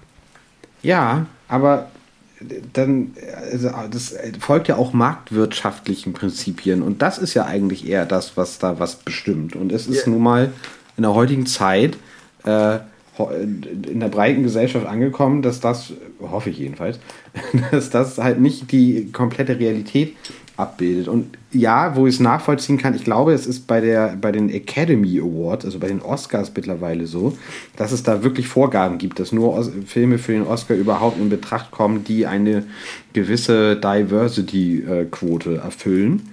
Ähm, und so gesehen, da kann ich das nachvollziehen, aber das ist halt so wie nee. dieses Jahr, man darf ja heutzutage nicht mehr alles sagen, aber das stimmt halt nicht. Du Nein, darfst halt alles nicht. sagen innerhalb der gesetzlichen Grenzen, aber du musst halt mit Widersprüchen rechnen. Aber D das ist ja halt Demokratie.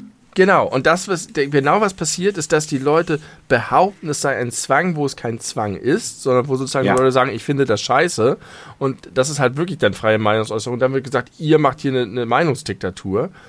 Und das andere ist, dass ich es auch vielleicht gar nicht falsch finde, sowas wie bei Oscar solche Kriterien zu machen. Und zwar in dem Sinne, dass man sagt, es gibt eine faktische Ungleichheit und wir können die nicht einfach nur durch Selbstverpflichtung und ja, und wir wollen mal und wäre doch schön machen, sondern das ist genau wie mit der Frauenquote, dass du sozusagen das ein bisschen durch eine Maßnahme, die eigentlich in Anführungszeichen unfrei ist, ein ungerechten Zustand durchbrechen musst, um in eine Welt zu kommen, in der du solche Maßnahmen nicht mehr brauchst.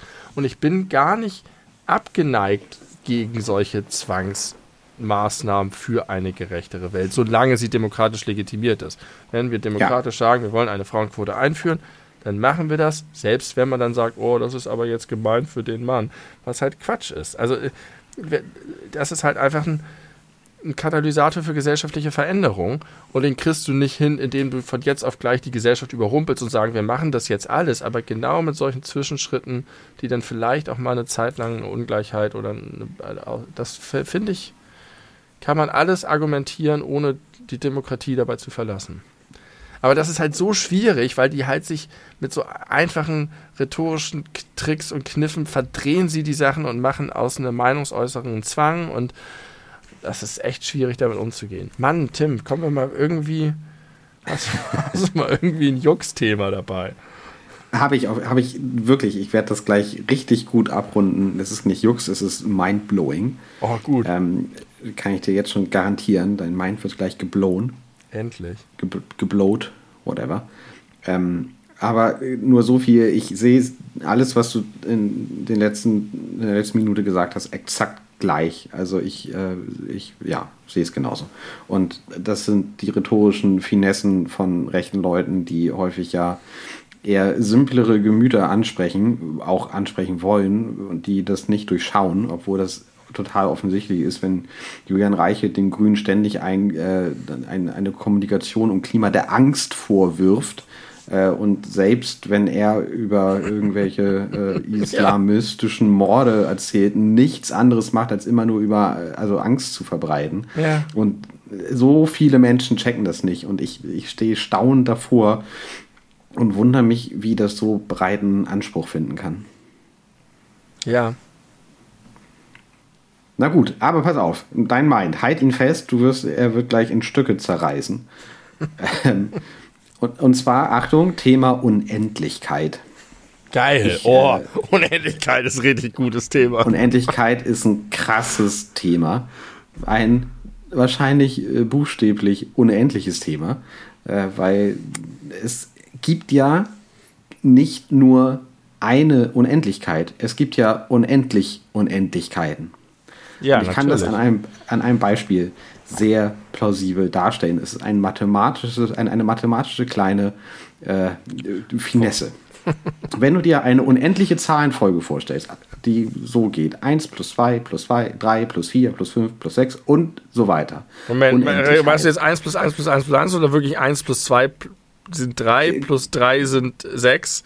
Plus 4 ja, sind 10. Es kommt beides auf dasselbe raus, weil bei beiden, wenn du es unendlich fortführst, die Lösung unendlich ist. Na klar. Ne? Also du führst es unendlich fort und hörst niemals auf. Das heißt, es ist eine unendlich große Zahl. Mhm. Jetzt aber folgendes. Stell dir vor, die Zahlenreihe ist nicht 1 plus 1 plus 1 oder 1 plus 2 plus 3 plus 4, ganz egal, sondern die Zahlenreihe geht 1 plus ein Halb plus ein Viertel plus ein Achtel plus ein Sechzehntel und so ja. weiter. Also dass äh, das sich quasi immer halbiert statt. Ja. Ne? Was kommt dann raus? Was würdest du aus dem Bauchgefühl sagen? Nee, du kommst, äh, du näherst dich sozusagen unendlich der zwei an und erreichst sie nicht. Exakt. Also im Grund, ich glaube, jetzt begebe ich mich auf sehr dünnes Eis, aber ich glaube tatsächlich, dass äh, wenn du diese, diese Formel ausrechnest, bekommst du am Ende zwei raus. Äh, naja, wenn du es halt finde, aufrundest äh, irgendwann. Aber du, du kannst die zwei, glaube ich, nicht erreichen damit.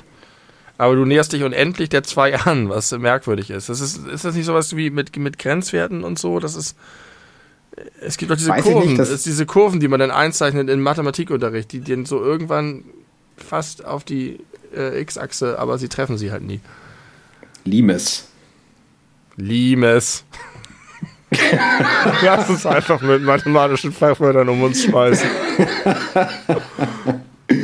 äh, ja, also worauf ich aber eigentlich hinaus wollte, ist, dass, also ganz unabhängig davon, ob es ob ein 1 plus ein halb und unendlich weiter gleich 2 ist oder gleich fast 2, ja. äh, ist das doch trotzdem ganz doll, ganz doller Irrsinn. Dass ja. man hat nicht, hat nicht auch lange, äh, ja? Pi unendlich Nachkommastellen? theoretisch. Ja, sind aber noch nicht bestimmt. Pi bin ich mir nicht ganz sicher, ob das wirklich eine unendlich lange äh, Reihe ist. Ich weiß auch überhaupt gar nicht, wie Pi zustande kommt. Ähm, aber oder ob das nur noch nicht quasi bis zum Ende durchgerechnet wurde. Wobei, das kann ich mir mit der heutigen Computertechnik gar nicht vorstellen, dass es noch nicht passiert ist.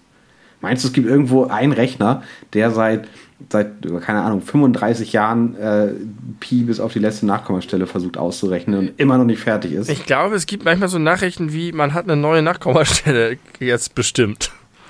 bestimmt und jetzt ist man okay. so, und dann ist man jetzt, weiß ich nicht, bei 140 Nachkommastellen oder so angekommen. Ähm, ja, vielleicht gibt es da einen Rechner, einen Pi-Rechner. Ein Pi-Rechner.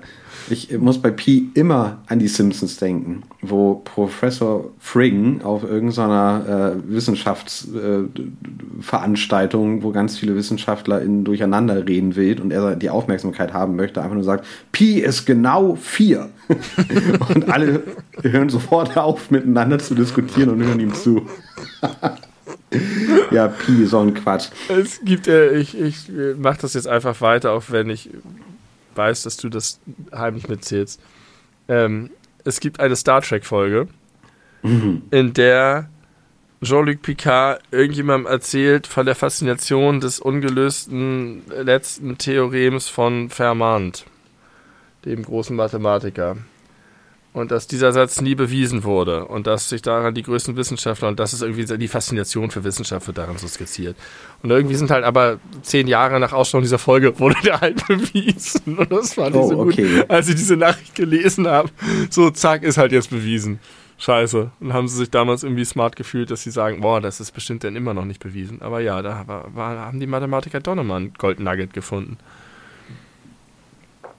Das ist Ja, Unendlichkeit. Unendlichkeit ist, ist so äh, geil. Ist, ist was, ja, was Geiles. Ich, ich komme komm mit meinem Kopf da nicht drum rum. Ich, für mich ist immer das krasseste der, der Raum, der, der Weltraum. Also diese Vorstellung, dass das Weltall sich ausdehnt, dass aber jetzt also im jetzigen Moment in dem Ort, wo bald das Weltall sein wird, weil es sich dorthin ausgedehnt hat, den, den, der Raum existiert ja irgendwie schon auch. Wenn du ein theoretisches Objekt schneller als die Ausdehnung des Weltalls losschicken würdest und es würde das Weltall sonst die Ausdehnung des Weltalls überholen, wo wäre es dann? Und was Ja. pass- und das Übliche, ne? Was kommt danach und was kommt danach und was kommt danach? Und es ist einfach, ist es einfach wirklich unendliche Leere. Also wenn du, wenn du ein Videospiel hast und du fliegst sozusagen äh, im 3D-Raum einfach außerhalb der Levelgrenzen immer weiter, dann kommst du irgendwann an eine Mauer. So, oder du landest halt im Nirvana irgendwie. Im Limbo. Aber ich, ich komme nicht darauf klar, dass es sozusagen diesen Ort gibt und dass er unendlich groß sein muss. Und wenn er durch etwas begrenzt ist, kann das ja auch nicht das Ende sein. Und Und eigentlich kann es streng genommen auch kein Ort sein. nee, weil der Raum noch nicht da. Genau. Kein, kein Ort ohne Raum. Aber vielleicht ist er ja ein anderer Raum, der verdrängt wird. Das kann sein. Das ist, Weiß ich nicht, vielleicht kann es nicht sein, aber who knows? Das ist zu krass für mich. Das war übrigens, auch- ich habe mir über meine Thalassophobie hier berichtet, ne? Meine Angst Ja. vor offenem Wasser. Das war ja auch eine Herausforderung für mich, äh, ähm, als wir da mit dem Boot einfach aufs, auf, dieses, auf das Meer gefahren sind und dann irgendwann umringt waren, nicht mehr von Land, sondern von Meer. D- Das, diese ewige Weite. Ich bin da auch nicht von Bord gegangen und hab, bin da auch nicht ums Boot rumgeschwommen. Das war zu schlimm für mich. Kennst du den Film Open Water? Ja, also ich habe ihn nicht gesehen, aber ja. Das ist ja genau der Plot, dass da Ja. Leute mitten auf dem Ozean sind und einen ähm, Schwimmausflug machen vom Boot runter Ja, und dann gut. aufgrund unglücklicher Umstände nicht mehr zurück können. Richtig. Weil der Letzte nicht dachte, dass er der Letzte ist. Ja, genau. Und irgendwie schaffen sie es nicht da hoch oder irgendwie fliegt Ja. jemand weg. Ich habe keine Ahnung. Aber unser Boot war so klein, da hätten, auch wenn wir alle vier im Wasser gewesen wären, hätten wir es zurückgeschafft. Aber das, das hat mich fertig gemacht. Das, oh. Und auch weil ich dann unter Wasser mit der Taucherbrille war und dann den Blick hochgenommen habe, zum Horizont sozusagen. Und da einfach nur das ewige Blau ist. Wow. Schrecklich. Und tatsächlich ist in der Straße von Sizilien äh, wohnen, ist sozusagen der, der Ort im Mittelmeer, an dem die meisten Haie sind. Auch unter anderem der Great White Shark ist da zu Hause. Ähm, ja, fies. Und da war ich. Du hast dich deiner Angst gestellt. Das Hab finde ich. Sehr, sehr schön. Wirklich, und es hat auch einen, einen kleinen Gewöhnungseffekt gegeben. Das ungute Gefühl ist im Laufe der Bootstour weniger geworden. Und dann habe ich einfach gut- gesagt, egal. Du hast deinen eigenen inneren Wendler gechannelt und damit konntest du dann auch gut deine Thalassophobie äh, in den Griff bekommen. Ja, Das ist für eine inspirierende Gestalt. ja. Ähm, weil das auch zu, so gut zu den ganzen Urlaubsgeschichten äh, passt. Ich habe schon vor einiger Zeit in meine Handynotizen geschrieben, äh, Kategorie abschaffen bitte. Ausnahmsweise mal keine germanistische Wendung, sondern ähm, viele Urlaubsfotos in WhatsApp-Gruppen schicken. Macht das bitte nicht. Weil Fotos, die in einer WhatsApp-Gruppe kommen, zumindest im, so wie die meisten Menschen es eingestellt haben, werden automatisch im Fotospeicher gespeichert. Und ja, ich das möchte ist richtig nicht scheiße, das hasse alles so sehr. voll haben mit fremden Urlaubsfotos und vor allem, wenn das immer irgendwelche Landschaften sind oder Sonnenuntergänge oder Palmen oder Getränke oder Essen. I don't want that. Äh, ja, Wenn ihr das Bedürfnis habt, Urlaubsfotos zu schicken, beschränkt euch auf eins, zwei, bitte welche, wo man auch euch selber sieht, äh, vor schönem Hintergrund. Und dann reicht das, dann ist das gut. Man muss nicht 10, 12 oder 25 Fotos schicken von der, vom Roadtrip quer durch äh, Kiew. Ja, Kiew ist Ja. ein richtig schlechtes Beispiel aktuell. richtig schlechtes Beispiel. Da würden mich die, auch die Landschaftsfotos interessieren. Eieieiei. Entschuldigung, das wollte ich gar nicht. Also, das Problem mit WhatsApp hat sich aber irgendwie ein bisschen gelöst. Früher war das so, wenn ich meine Fotos rübergezogen habe, dann hat er mir immer, hatte ich auch die Fotos, die ich selber geschickt habe, waren dann immer doppelt und dreifach in meinem Foto-Order drin. Fürchterlich. Jetzt ist es einfach so, ich ziehe meine Fotos runter und die, ganzen anderen sind getrennt davon und ich habe die einfach nie auf meinem Rechner oder lösche die einfach irgendwann einfach. So. Fotos, die du von dir, sel- die du dir selber geschickt hast? Nein, die ich anderen Leuten geschickt habe. Ich schicke jemandem so. bei WhatsApp. Die sind dann im Nee, Send-Ordner die werden drin. nicht gespeichert. Doch, doch, die sind dann im WhatsApp-Send-Ordner drin. Und früher hatte ich irgendwie immer alles dreifach und das ist nicht mehr der Fall. Da, da bin ich ganz froh drüber. Aber ich kann dir sagen, Eltern und Schwiegereltern sind von deiner Regel ausgenommen. Wir haben eine WhatsApp-Gruppe, die heißt Fotobörse. Und wir haben in diesem Urlaub so jeden Abend da ungefähr 20 Fotos reingeballert. Jeden Abend. Und die Reaktion war, man konnte gar nicht fassen, wie viel, mit wie viel Glück man konfrontiert war auf der anderen Seite. Also die waren Ja. großer Wenn Begeisterung. das, wenn das abgesprochen ist und sogar der, der Sinn und Zweck einer Gruppe, natürlich ist das dann in Ordnung, aber nicht so Standard, wir sind eine Gruppe von KollegInnen oder, oder äh, planen irgendwie eine Party gemeinsam oder eine wiederkehrende Veranstaltung, deswegen behält man die Gruppe und da einfach kommentarlos 15 Fotos reinpacken, das geht nicht. Das kann Hast man du nicht recht, machen. hast das, du das ist- völlig das recht. ist, Und ich habe genauso eine. Kolleginnengruppe und das genau das Ding, dass ich irgendwann manchmal da, wo einfach so viele Fotos drin sind von allem möglichen Kram und dann sehe ich genau, was du sagst, Weingläser und irgendwie das neue Gartenprojekt und sonst was. Ja. Du hast vollkommen recht. Abschaffen bitte. Äh, außer es ist vereinbart und gefragt und gewünscht. Und es gibt Richtig. auch Ausnahmen. Es Mhm. gibt Fotos, die sind schon so cool oder sind so besonders oder haben irgendeinen Insider oder bedeuten irgendwas oder so. Ja. Auch was das an, an Speicher frisst und, und das ja alles. Ja, genau. Und äh, ja, man kann natürlich auch einzelnen Leuten ganz viele Fotos schicken, wenn die sich dafür interessieren. Oder wenn man, wie gesagt, extra Gruppen dafür hat. Aber das, man sollte nicht Leute damit belästigen, die das nicht interessiert. Ich möchte die Kategorie Abschaffen bitte erweitern und das ist gleichzeitig ein Callback zum Ovo Martine Blog. äh, ein bisschen, Ja. eine, auch das ist eine Erweiterung. Ich möchte abschaffen bitte, das ist die größte Qual, schlecht lösliches bis nicht lösliches Kakaopulver. Das ist so, es gibt welches, das ist so dermaßen schlecht, dass man nicht, dass ich nicht glauben kann, dass das irgendein Produkttest überstanden hat. Weil das so klumpt, wenn du es in die Milch reingülen willst. Weil es sich einfach, ja, weil es sich einfach gar nicht löst und dann hast du diese Brocken, dann hast du, da gibst du diese verzweifelten Versuche, mit dem Löffel an der Becherwand diese Dinger zu zerdrücken und manchmal platzen die dann auf und dann siehst du wieder das trockene Pulver. sich-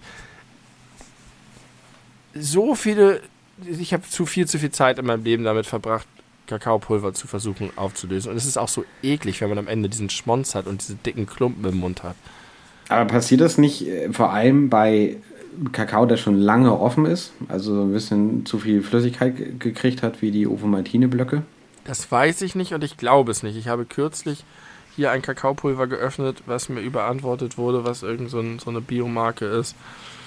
Äh, weiß, ich weiß nicht, was das für eine Marke ist. Ich kannte es nicht.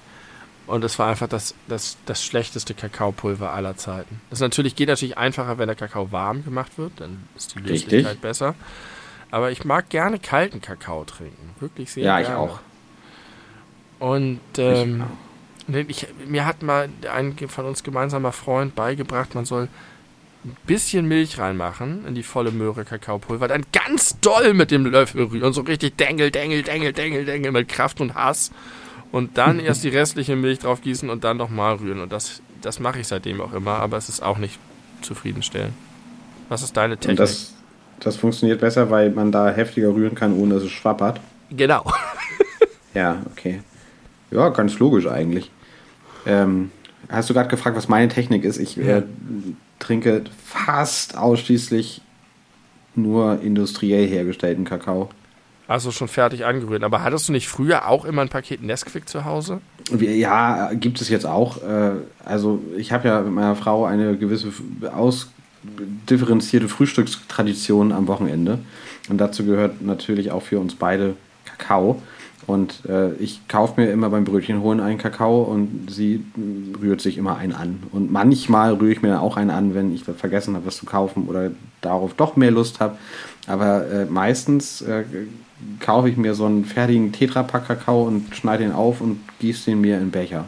Und am allerliebsten der geilste Shit ist natürlich Kakao aus der Glasflasche eisekalt. Mm. Das ist der beste Kakao. Dieser, dieser, wie heißt das, Münsterland oder so? Zum Beispiel, ja. Es gibt äh, verschiedene Sorten, aber äh, der ist, das ist ein guter, stabiler Kakao.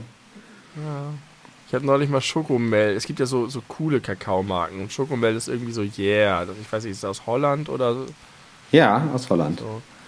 Und dann äh, im Holland-Urlaub immer und ja, yeah, jetzt gibt es ihn auch bei uns die sind mir meistens immer viel zu intensiv. Da habe ich das Gefühl, die muss ich eins zu eins mit Milch verdünnen, damit die genießbar werden.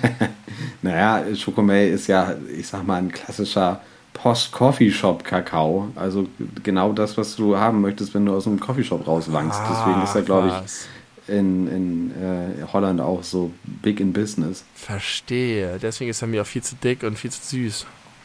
Ja. Weil ich weil einfach nicht genug vorher rauche weil Buberts noch nicht legal.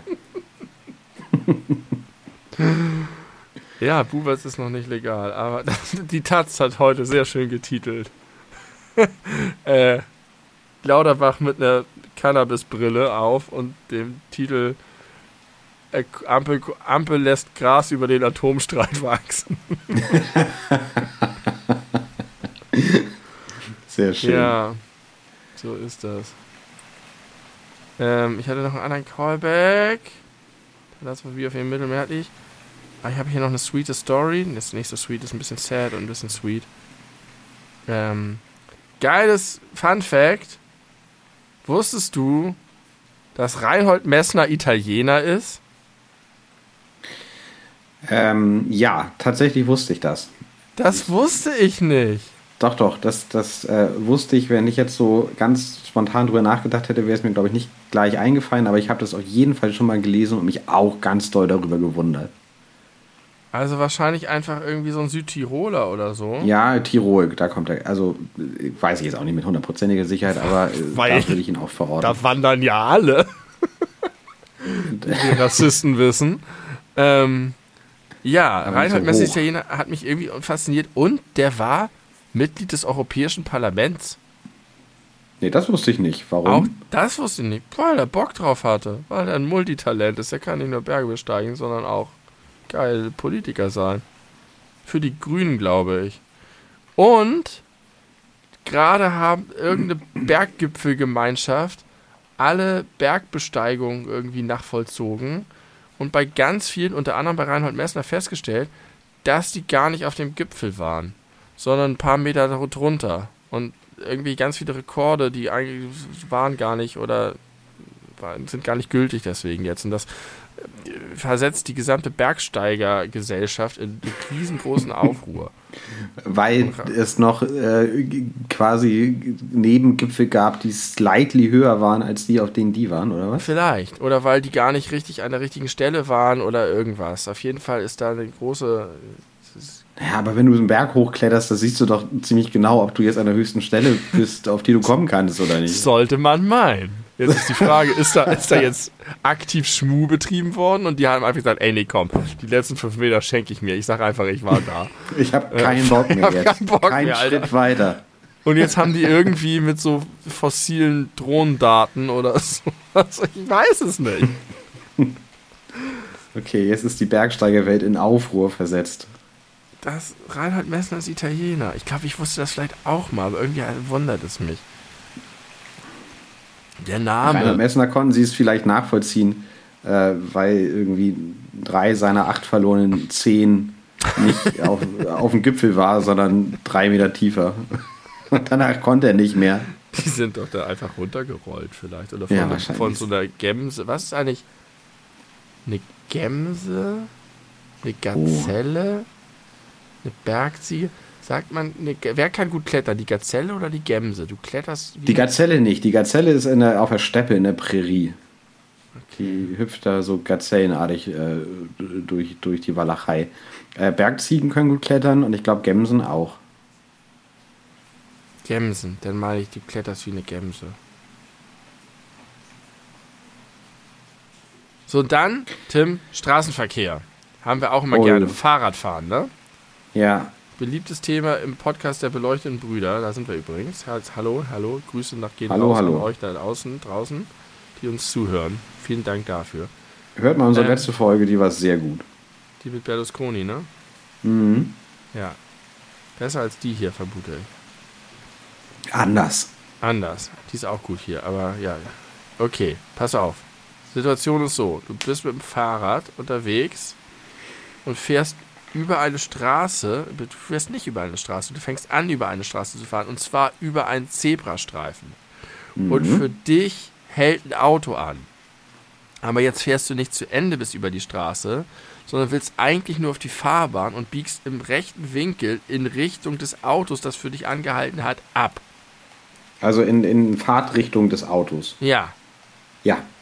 Da habe ich immer ein richtig schlechtes Gewissen, wenn ich das mache. Weil ich das Gefühl habe, dass ich irgendwie den Fahr Zebrastreifen missbrauche. Verstehst du, was ich meine? Ja, ja, komplett. Das Gleiche funktioniert ja auch zum Beispiel an einer grünen Ampel. Also es gibt ja diese Ja, äh, ja, ja, ja. Selbe Ampeln Situation. für FahrradfahrerInnen und, und FußgängerInnen, äh, wo ja grüner Pfeil ist oder so und die einfach nur quasi das gelbe Blinkelicht kriegen, dass sie aufpassen sollen und sonst fahren können. Ja, kenne ich sehr gut, kann ich komplett nachvollziehen. Was ich immer versuche, was selten gut funktioniert, ist ganz übertrieben heftig doll anzuzeigen, dass ich abbiegen möchte. Meistens wird das aber nicht gut gesehen, weil Auch nicht also, verstanden. doch, ich glaube, es würde verstanden werden, aber man zeigt ja in die Richtung, die von deinem Körper verdeckt ist, wenn du an dem Richtig. Auto vorbeifährst oder also auf gleicher Höhe bist. Vorher kann er das, glaube ich, schlecht sehen. Ähm, und ja, ich kann das total nachvollziehen. Andererseits weiß man ja auch vielleicht nicht immer so hundertprozentig, ob vielleicht hinter dir noch andere FahrradfahrerInnen sind. Richtig. Das stimmt auch. Na doch, das, das kriegt man. Ah, das stimmt. Man weiß nicht immer, aber ich glaube, das kriegt man schon mit. Gerade wenn man so ein gewagtes Manöver vorhat, versichert man sich da vielleicht. Äh, aber für die kann man ja dann auch noch den Arm raushalten. Aber es ist halt einfach irgendwie eine falsche Situation. Ich bin so froh, dass du das nachvollziehen kannst, weil ich immer schon dachte, ich bin völlig bekloppt. Ich mache es manchmal so, dass es mir so unangenehm ist, dass ich auf die andere Seite fahre und dann bei nächster Gelegenheit erst auf die Straße runterfahre. Weil Das ist ja- ja. Das ist ja Vermeidungsverhalten aller Tim, Alter. Ja, tatsächlich. Das ist mir so unangenehm, weil ich immer denke, die halten für mich an und ich tue so, als wenn ich über die, die Straße will, aber will ich gar nicht. Und, und eigentlich bin ich sozusagen, in dem Moment wechsle ich äh, äh, die Vorfahrtssituation. Ich habe Vorfahrt, will aber eigentlich genau dasselbe, was der hat, dem ich die Vorfahrt dann damit. Nee, ich nehme nicht die Vorfahrt, sondern ja, weißt schon, was ich meine. Ja. Ich habe immer das Gefühl, ich müsste dann hinter dem Auto langfahren. Und nicht vor dem Auto. Aber du kannst auch nicht ein Auto am Zebrastreifen durchwinken. Ich habe keine Alternative. Doch, du kannst natürlich am Zebrastreifenauto durchwinken. Das habe ich auch schon öfter gemacht. Ja, aber das ist dann immer so ein bisschen, das ist auch umständlicher. Dann muss das, der musste das erst checken und das ist auch so eine Sondersituation. So, ich stehe an der Straße am Zebrastreifen, damit zeige ich eigentlich an, ich will rüber. In dem Moment, wo du dich da hinstellst, willst du rüber. Das ist so ähnlich wie wenn du im Supermarkt ein Croissant anfährst, dann musst du das kaufen. Dann kommst du nicht Ja. mehr raus aus der Nummer. Übrigens, ich, das hasse ich ja auch so, ne? D- Diesen Zwang zur Zange. Im Der Supermarkt. Zwangzang. Der Zangzwang, der, der nervt mich so doll, wenn ich wirklich nur das Brötchen anfasse, das ich kaufen werde. Dann möchte ich das Brötchen auch anfassen können mit meinen bloßen Händen. Und da Ja, habe ich musst das Gefühl, ja- dass ich richtig schief angeguckt werde von den RentnerInnen um mich rum. Ja, du musst aber ja an, an, an alle KundInnen denken und da gibt es garantiert Menschen, die dann vielleicht eins anfassen und denken, oh, ich habe das irgendwie weicher erwartet, ich tue es wieder zurück. Du meinst, der anderes. ist sozusagen dafür da, dass. Außerdem kann man das mit der. Das, das, dafür nutze ich die Zange. Ich nutze die Zange, um die Weichheit des Brötchens zu prüfen. Das geht doch mit den Fingern viel besser. Ja, aber das darf ich ja nicht. Da, da, da Ja, bin ich schon natürlich. anständig.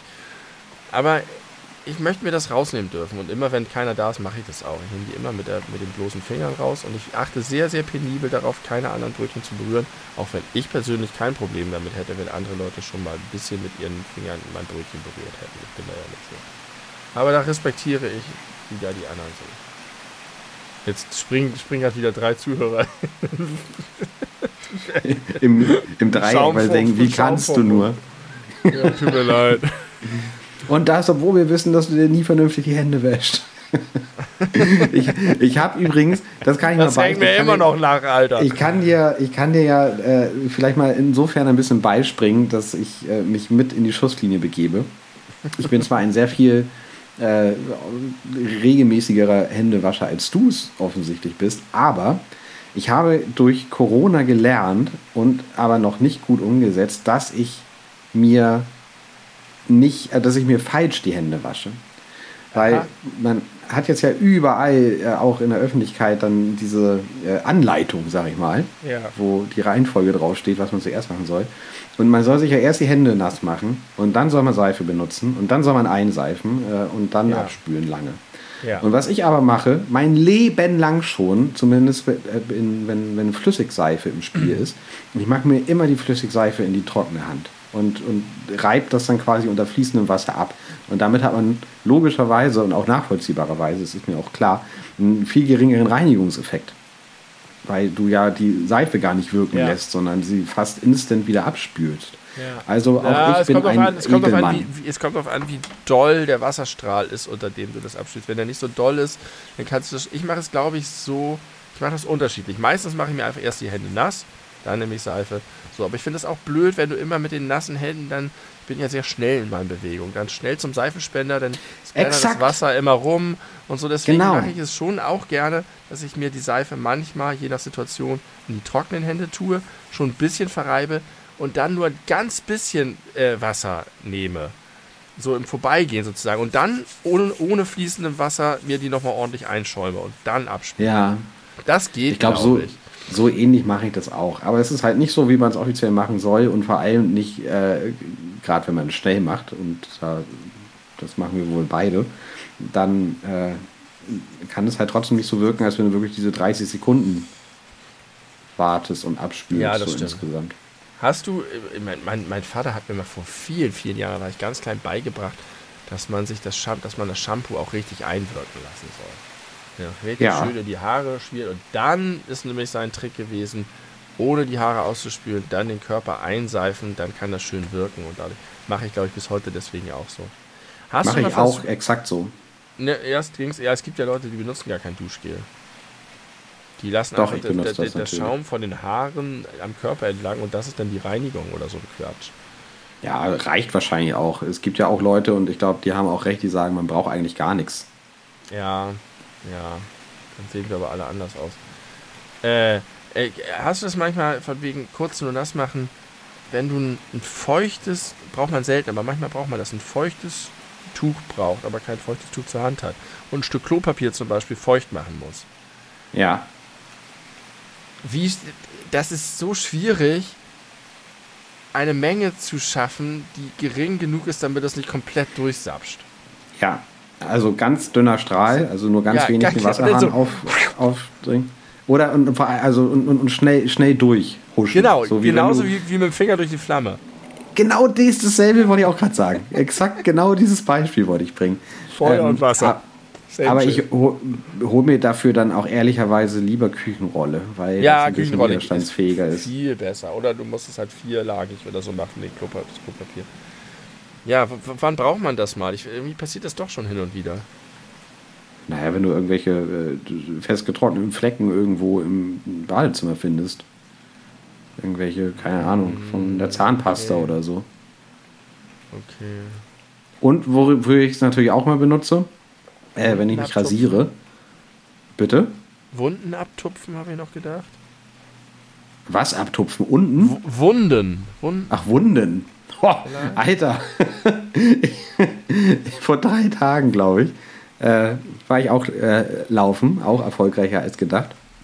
Und danach äh, saß ich auf dem Balkon und habe äh, einen Podcast weitergehört. Und dann, ich dachte so, ich hätte was gehört aus der Wohnung, war mir aber nicht sicher, habe mir auch nichts dabei gedacht. Also meine Frau war da, hat gerade das Badezimmer sauber gemacht. Und wir reden ja auch mit den Katzen und so. Ich habe mir, wie gesagt, nichts dabei gedacht. Und dann kam sie und ne, ich war in meiner Podcast-Welt mit äh, Noise-Canceling-Kopfhörern, kam sie an mit einem, mit ihrer Hand komplett umwickelt mit, mit Klopapier und das Blut tropfte heftig runter. Sie hat sich, und das finde ich sehr beeindruckend, das, das klingt ganz, ganz lächerlich, wenn man das sagt, sie hat sich heftig den Zeigefinger aufgeschnitten an der, äh, an, an, an der Halterung für die Klobürste. Aber sautief und das hat richtig, richtig, richtig doll geblutet. immer nicht ab. Ja, okay. Oh, ja. Da hat, da, aber da hat Klopapier nicht so viel gebracht. Ich habe mich dann selber als Druckverband verdingt und habe ihr dann auch noch, äh, als es ein bisschen äh, aufhörte zu bluten, dann halt auch noch einen Druckverband an den Finger gemacht und äh, das äh, war auch bitter nötig. Hm. Richtig schlimm. Jetzt habe ich eine, ähm, eine, eine schlechte Assoziation. Mit Klobürsten, Heidern. Nee, ja, mit vollgebluteten Tüchern. Und zwar geht es um Tampons. Ja. Äh, hast du. Also, ich habe neulich, glaube ich, einen Tweet gelesen, der mich irgendwie auf traurige Art berührt hat. Und zwar war das irgendwie sowas wie. War ein Vergleich mit was und es ging aber darum, dass es einfach man nicht mehr darauf hoffen braucht, dass es irgendwann eine Welt gibt, in der man einen Mann ansprechen kann und ihn nach einem Tampon fragen kann, ob er einen Tampon dabei hat. Weißt du? Das habe ich nie verstanden. Kannst du das Also, nochmal. es gibt doch die Situation, dass du irgendwie, du brauchst ein Taschentuch oder du brauchst ein Feuerzeug, du brauchst eine Zigarette Ja. und sprichst Leute an. Und Ja. der, der Tweet hat das so formuliert, dass er gesagt hat, es wird wahrscheinlich, wir müssen nicht darauf hoffen, dass es eine Welt gibt, in der man ähm, sinnvollerweise einen Mann um einen Tampon bitten kann. So nach dem Motto, hast du vielleicht einen Tampon dabei? Weil Männer keine Tampons dabei haben, nie. Ja, okay. Und in dem Moment habe ich mich total, ich fand das total traurig, diese Erkenntnis, dass ich das nachvollziehen konnte und sagt, stimmt. Und wie blöd, dass das so ist. Weil ähm, man kann jetzt natürlich sagen, die meisten Leute haben halt Sachen dabei, die sie selber brauchen. Und Männer brauchen halt einfach keine Tampons für sich. Und äh, deswegen ist es so, wenn du jemand anderen um, wenn du ein anderes Elternpaar um eine Windel fragst, dann ist es wahrscheinlich, dass sie welche haben. Ich frage jetzt auch keinen kein Rentner-Ehepaar, ob sie eine Windel dabei haben. Was auch irgendwie cool wäre, eine Notwindel dabei zu haben. Und da war ich so ein bisschen am Hin und Her überlegen, ob das jetzt eigentlich doof ist oder ob das gut ist und dass ich irgendwie denke, ach man, das wäre wär doch irgendwie wirklich schön. Und dann ist mir eingefallen oder aufgefallen, ein paar Tage später, dass ich seit Jahren in meinem Rucksack immer Tampons habe. Und da habe ich mich richtig gut gefühlt. Und also hast du die mit diesem, genau diesem Hintergedanken da irgendwann mal reingetan? Ja, also halt für meine Frau irgendwie, weil ich irgendwie dachte, es ist gut, wenn auch in meiner Tasche im Notfall was dabei ist, tatsächlich. Ja. Was ich ja. ihr aber auch im Übrigen nie gesagt habe, das habe ich erst, auch dann erst festgestellt. Ich habe tatsächlich, das ist mir nämlich aufgefallen, wenn ich mir einen neuen Rucksack gekauft habe und dabei all die Sachen aus den Taschen geholt habe und dann die Sachen umgepackt habe. Ich habe immer Tampons dabei. Also liebe Frauen da draußen, wenn ihr in Not seid und äh, mich seht und sonst keine andere Frau, Keine andere Frau außer dich. haut mich ruhig an. Ich habe immer Tampons dabei. Ja, finde ich einen lustigen Gedanken. Da frage ich mich halt auch wieder, was war zuerst da? Also kommt, also hat einfach kein Mann was dabei, weil er nie gefragt wird? Oder werden Männer nie gefragt, weil sie nie was dabei haben? Weil ich würde ja auch dich nicht nach einer Zigarette fragen. Richtig. Das ist, Und- weil als ich dir das eben erzählt habe, ist mir genau das aufgegangen, dass ich auch nicht einen Rentner-Ehepaar nach einer Windel fragen würde. Wobei die wahrscheinlich mit einer höheren Wahrscheinlichkeit eine dabei hätten. Also, Also da könnte das ja tatsächlich sein. Wahrscheinlich nicht eine, die passend die ist für, für, Kinder, aber. Aber tatsächlich ja glaube ich, ist das vergleichbar. Ich wär, also so häufig sind Eltern in der Situation, dass sie irgendwo unterwegs sind und dringend eine Windel brauchen und keine haben. Aber die würden ja auch eher andere Eltern fragen als Eben. allein durch die Gegend laufende Männer oder Frauen, Eben. was das angeht. Und jetzt bin ich mir nicht mehr sicher, wie gut ich diesen Tweet finde. Als ich den gelesen habe, hat er mich irgendwie ein bisschen berührt. Dann habe ich mich gefreut, dass ich so ein geiler Typ bin. Und jetzt weiß ich nicht mehr, was ich denken soll. End of story.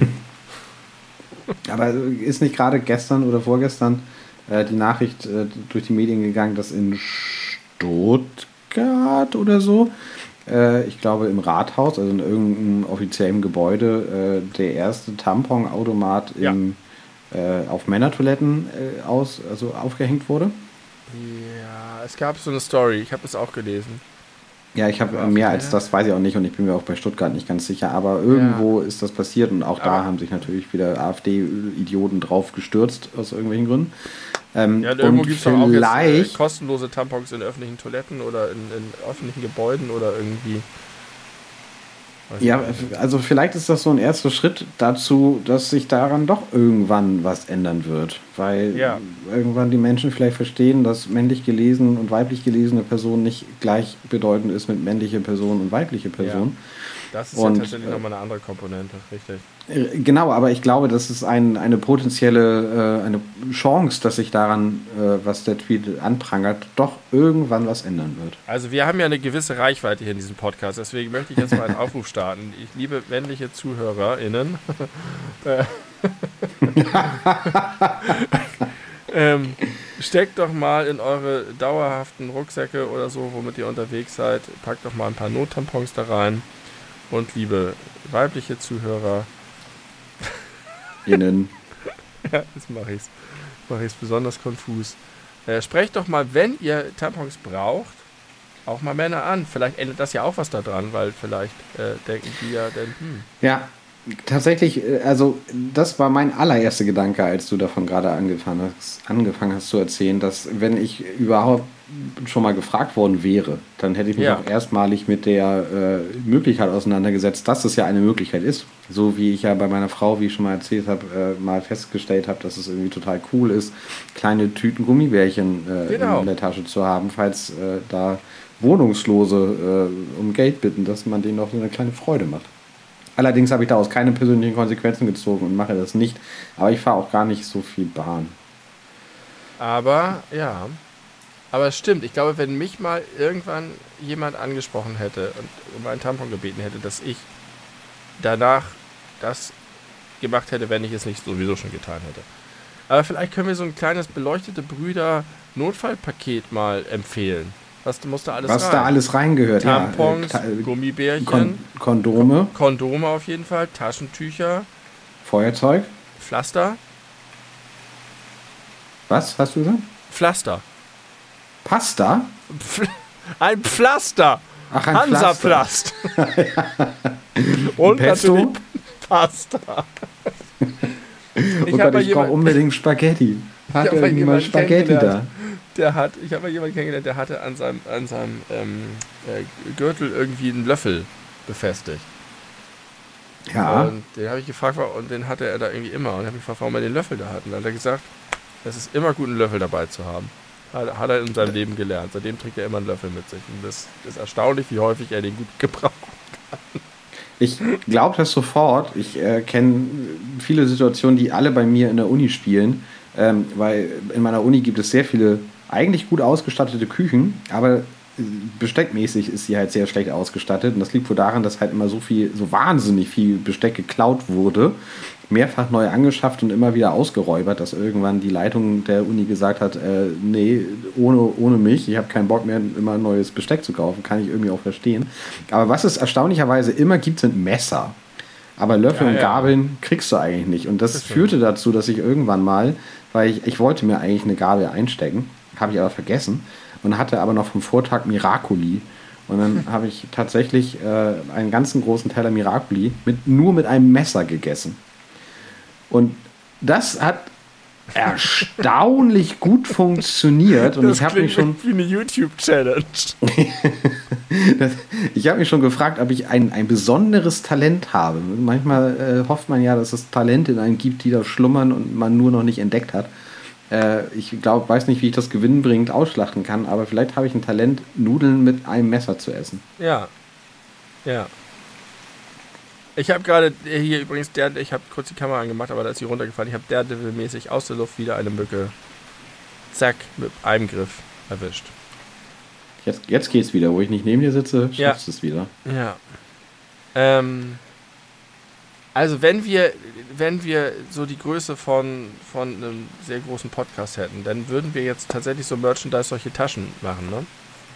Taschen, Auf die man sich jeden in die, Fall. Die Taschen, die man sich in die Tasche hängen kann oder so. Und das wäre dann gebrandet mit dem Belebu Notfallset. Ja, genau, Ähm. das Belebu Notfallset. Würden wir noch einen Jingle dafür machen. Für alle Fälle. Für alle Fälle eine Belebu. Ja. Und dann, lass doch mal den Aufruf starten. Was gehört noch rein so rein? Nach was werden, entweder wurdet ihr schon einmal gefragt oder habt ihr schon einmal benötigt und wäre wichtig gewesen, wenn irgendjemand das in der U-Bahn oder wo auch immer ihr wart gehabt hättet. Genau, was kann man so einen kleinen Aufschlag gemacht. ge- gebrauchen an Dingen, die äh, so in den Alltag gehören, aber die man halt ab und zu nicht. Taschentücher natürlich. Habe ich gesagt. Was hast du gesagt? Äh, und vielleicht noch Nasenspray mit wechselbarem Aufsatz. Das Cola-Geschmack oder was? Nee. Nasenspray mit Cola-Geschmack. Ja. Man sagt doch, man schmeckt das meiste durch die Nase oder so. Da- Das stimmt. Vielleicht ist das eine Marktlücke. Vielleicht ist das, Geil, ist das aber es, es ist ja sehr schlecht. Man sollte ja Leute nicht dazu animieren, aus Genuss Nasenspray zu benutzen. Das soll ja eher einen Effekt haben, als dass das- es ein Genuss sein soll. Wenn das nur so eine Kochsalzlösung ist, ist das doch nicht schädlich. Nee, aber dann ist man vielleicht äh, trotzdem animiert. Ja, warum denn eigentlich nicht, ne? wenn es nicht schädlich ist? Ja, wenn es nur geil ist, Wenn es nur geil ist, so ein bisschen so mal, ich, ich nehme mal einen Zug Cola. kommt am Ende auch in Rachen. Ist alles dasselbe. Alles Ja. dieselben Rohre. Das ist so ähnlich wie, wie äh, Klo und Dusche und so. Alles dasselbe. Also was auf jeden Fall klar wäre, wenn wir jetzt ein äh, Podcast mit richtig großer Reichweite wären, dann hätte Frank Thelen seine nächste Startup-Idee jetzt, ge, äh, jetzt ge gewonnen. Absolut. Das haben wir hier erfunden. Notfallset und Nasenspray mit Cola-Geschmack. Natürlich auch anderen Geschmacksrichtungen. Meine Tochter weigert sich übrigens aus dem Wasserhahn in der Toilette zu trinken. Und ich habe hier schon so häufig, ich wurde wahnsinnig davon, dass sie mir einfach nicht glaubt, dass es alles dieselben Leitungen sind. Ich gesagt, das ist eine Leitung mit Wasser, die kommt von der Straße zu unserem Haus. Da geht dasselbe Wasser durch, mit dem wir duschen, die Kacke spülen und trinken und kochen. Aber sie trinkt nur aus dem Wasserhahn in der Küche. Moment, das verstehe ich nicht. Sie, sie nimmt äh, das aus dem Badezimmer nicht, obwohl Ja. sie dir nicht glaubt, dass äh, das nicht das Toilettenwasser ist. Nein, nein, nein, nein, nein, nein, nein. Es geht nicht darum, dass es to- Toilettenwasser ist. Es geht darum, dass ich ihr sage, das Wasser, was in der Küche aus dem Hahn kommt, ist dasselbe Wasser wie das, was in der Toilette aus dem Wasserhahn kommt. Aber mit welcher Begründung trinkt sie das denn nicht? Das ist eklig, weil das vom Klo kommt. Aus dem Das Kloraum. verstehe ich komplett. Ich bin ganz auf der Seite deiner Tochter dabei. Weil ich das, diesen Gedanken hatte ich als Kind auch ganz oft, dass irgendwie das ekliger ist, im Badezimmer aus dem Wasserhahn zu trinken als in der Küche. Kapiere ich komplett. Okay, da grüße ich sie schön von dir. Ja, kannst du gerne machen. Ich, ich verstehe sie. Ich verstehe sie voll und ganz.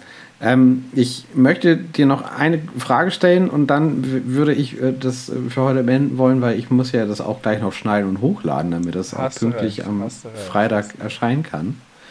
Ähm, und du hast auch gesagt, dass du müde bist. Ja, aber der Podcast hat mich ein bisschen fit gemacht. Habe ich Und gemerkt. ich habe noch 500 Stunden und 29 Minuten Speicherplatz verbleibend für die Aufnahme. das sollte reichen. Ja, 500 Stunden. ja. Ja, okay, sollte reichen. Ähm, ich möchte gerne von dir wissen, wie würdest du mit folgender Situation umgehen, die, umgehen, die mich schon seit einiger Zeit in meinem Privatleben äh, beschäftigt. Ganz unabhängig äh, von dem Gedanken jetzt, dass ich ja hier bald aus dieser Wohnung ausziehe, würde ich das trotzdem gerne wissen, wie du das einschätzt. Ähm, unser Badewannenwasserhahn tropft. ja. Und zwar nicht so Tropf, Tropf, Tropf, Tropf, Tropf, Tropf, wo man so denkt, man kann da nicht schlafen, weil das irgendwie so nervt, weil man das irgendwann hört und dann nicht mehr nicht hören kann, sondern eher in so einer Frequenz von Tropf.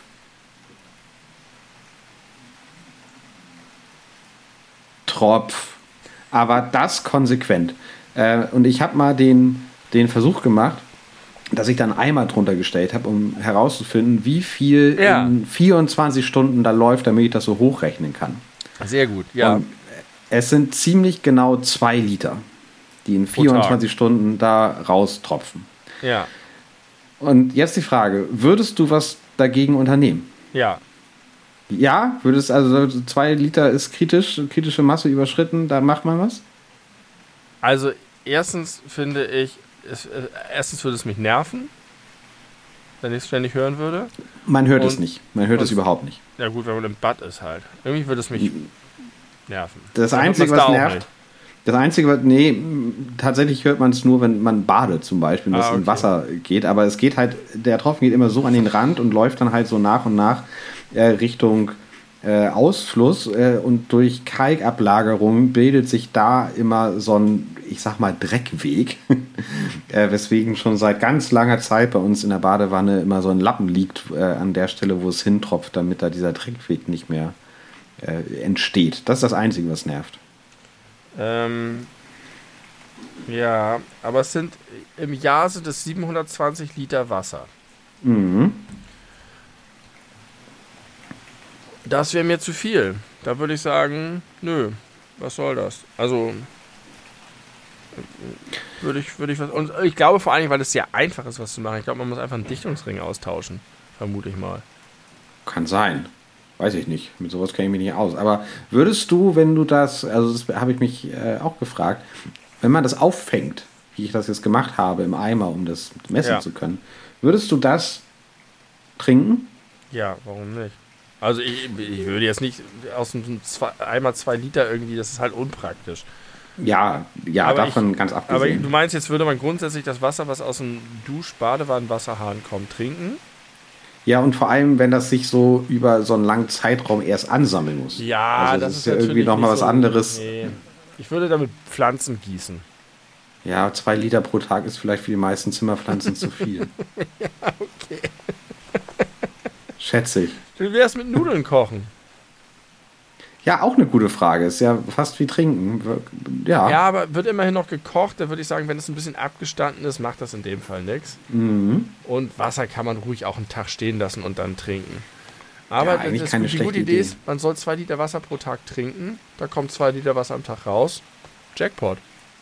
Ja, im Grunde äh, sollten wir gar nicht hier rausziehen. Ist ja eine super gute Idee. Einfach Ja, hier zu bleiben und immer nur perfekt. Badewannenwasser zu trinken. ja, daran habe ich nicht gedacht. Danke dafür. Ja, gerne. So. Hast du Ja. noch irgendwas Kleines? Oder Ja, ne, was ganz Kleines tatsächlich noch, weil du mich gefragt hast, weil mich das, seitdem du mich das gefragt hast, beschäftigt mich das. Macht man noch Dinge zum ersten Mal? Ja, Also ja, ich kann sagen, Big Thing habe ich berichtet, ich bin Motorboot gefahren zum ersten Mal in meinem Leben. Ich würde sagen, das qualifiziert auf jeden Fall. Außerdem, ich war zum ersten Mal in meinem Leben auf einer Vulkaninsel. Mhm. Das hat was tief in mir bewegt. Das ist so krass, einfach auf so einer Insel zu stehen und da kommt halt einfach aus den Spalten heißer Dampf raus. Und du fasst mit der Hand drüber und du merkst es. Und am Strand bist du und es blubbert aus dem Meer. Und wenn du mit der Taucherbrille hingehst, siehst du Spalten im Boden, aus denen Schwefeldampf emporsteigt. Und unter dir ist einfach mal fucking Lava-Land.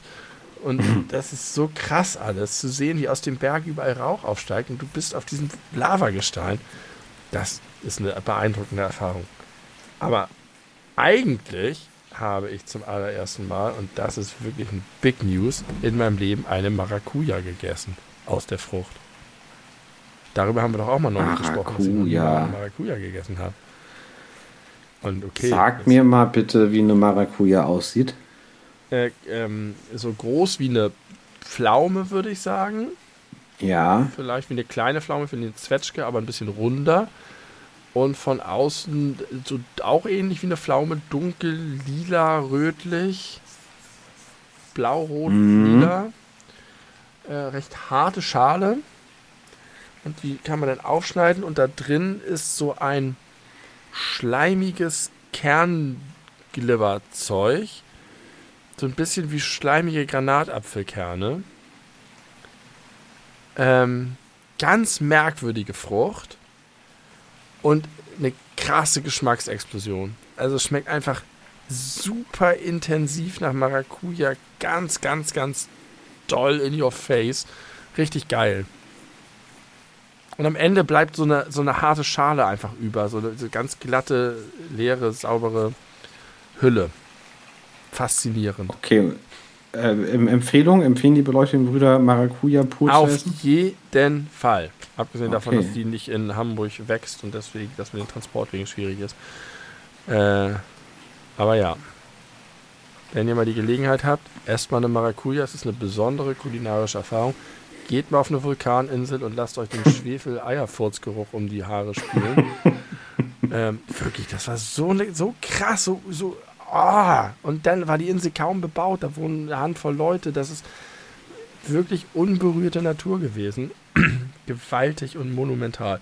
Und Fahrtmotorboot wie der Wendler. Alles drei habe ich zum ersten Mal gemacht und es hat alles drei äh, war toll. Dinge zum ersten Mal machen mit den beleuchteten Brüdern. Schön. Hast, äh, wäre es auf der Bucketlist gewesen, die wir vor Jahren schon mal angekündigt haben und die wir abarbeiten wollten, dann hättest du das jetzt ab äh, wegstreichen können. Richtig. War es aber wahrscheinlich nicht.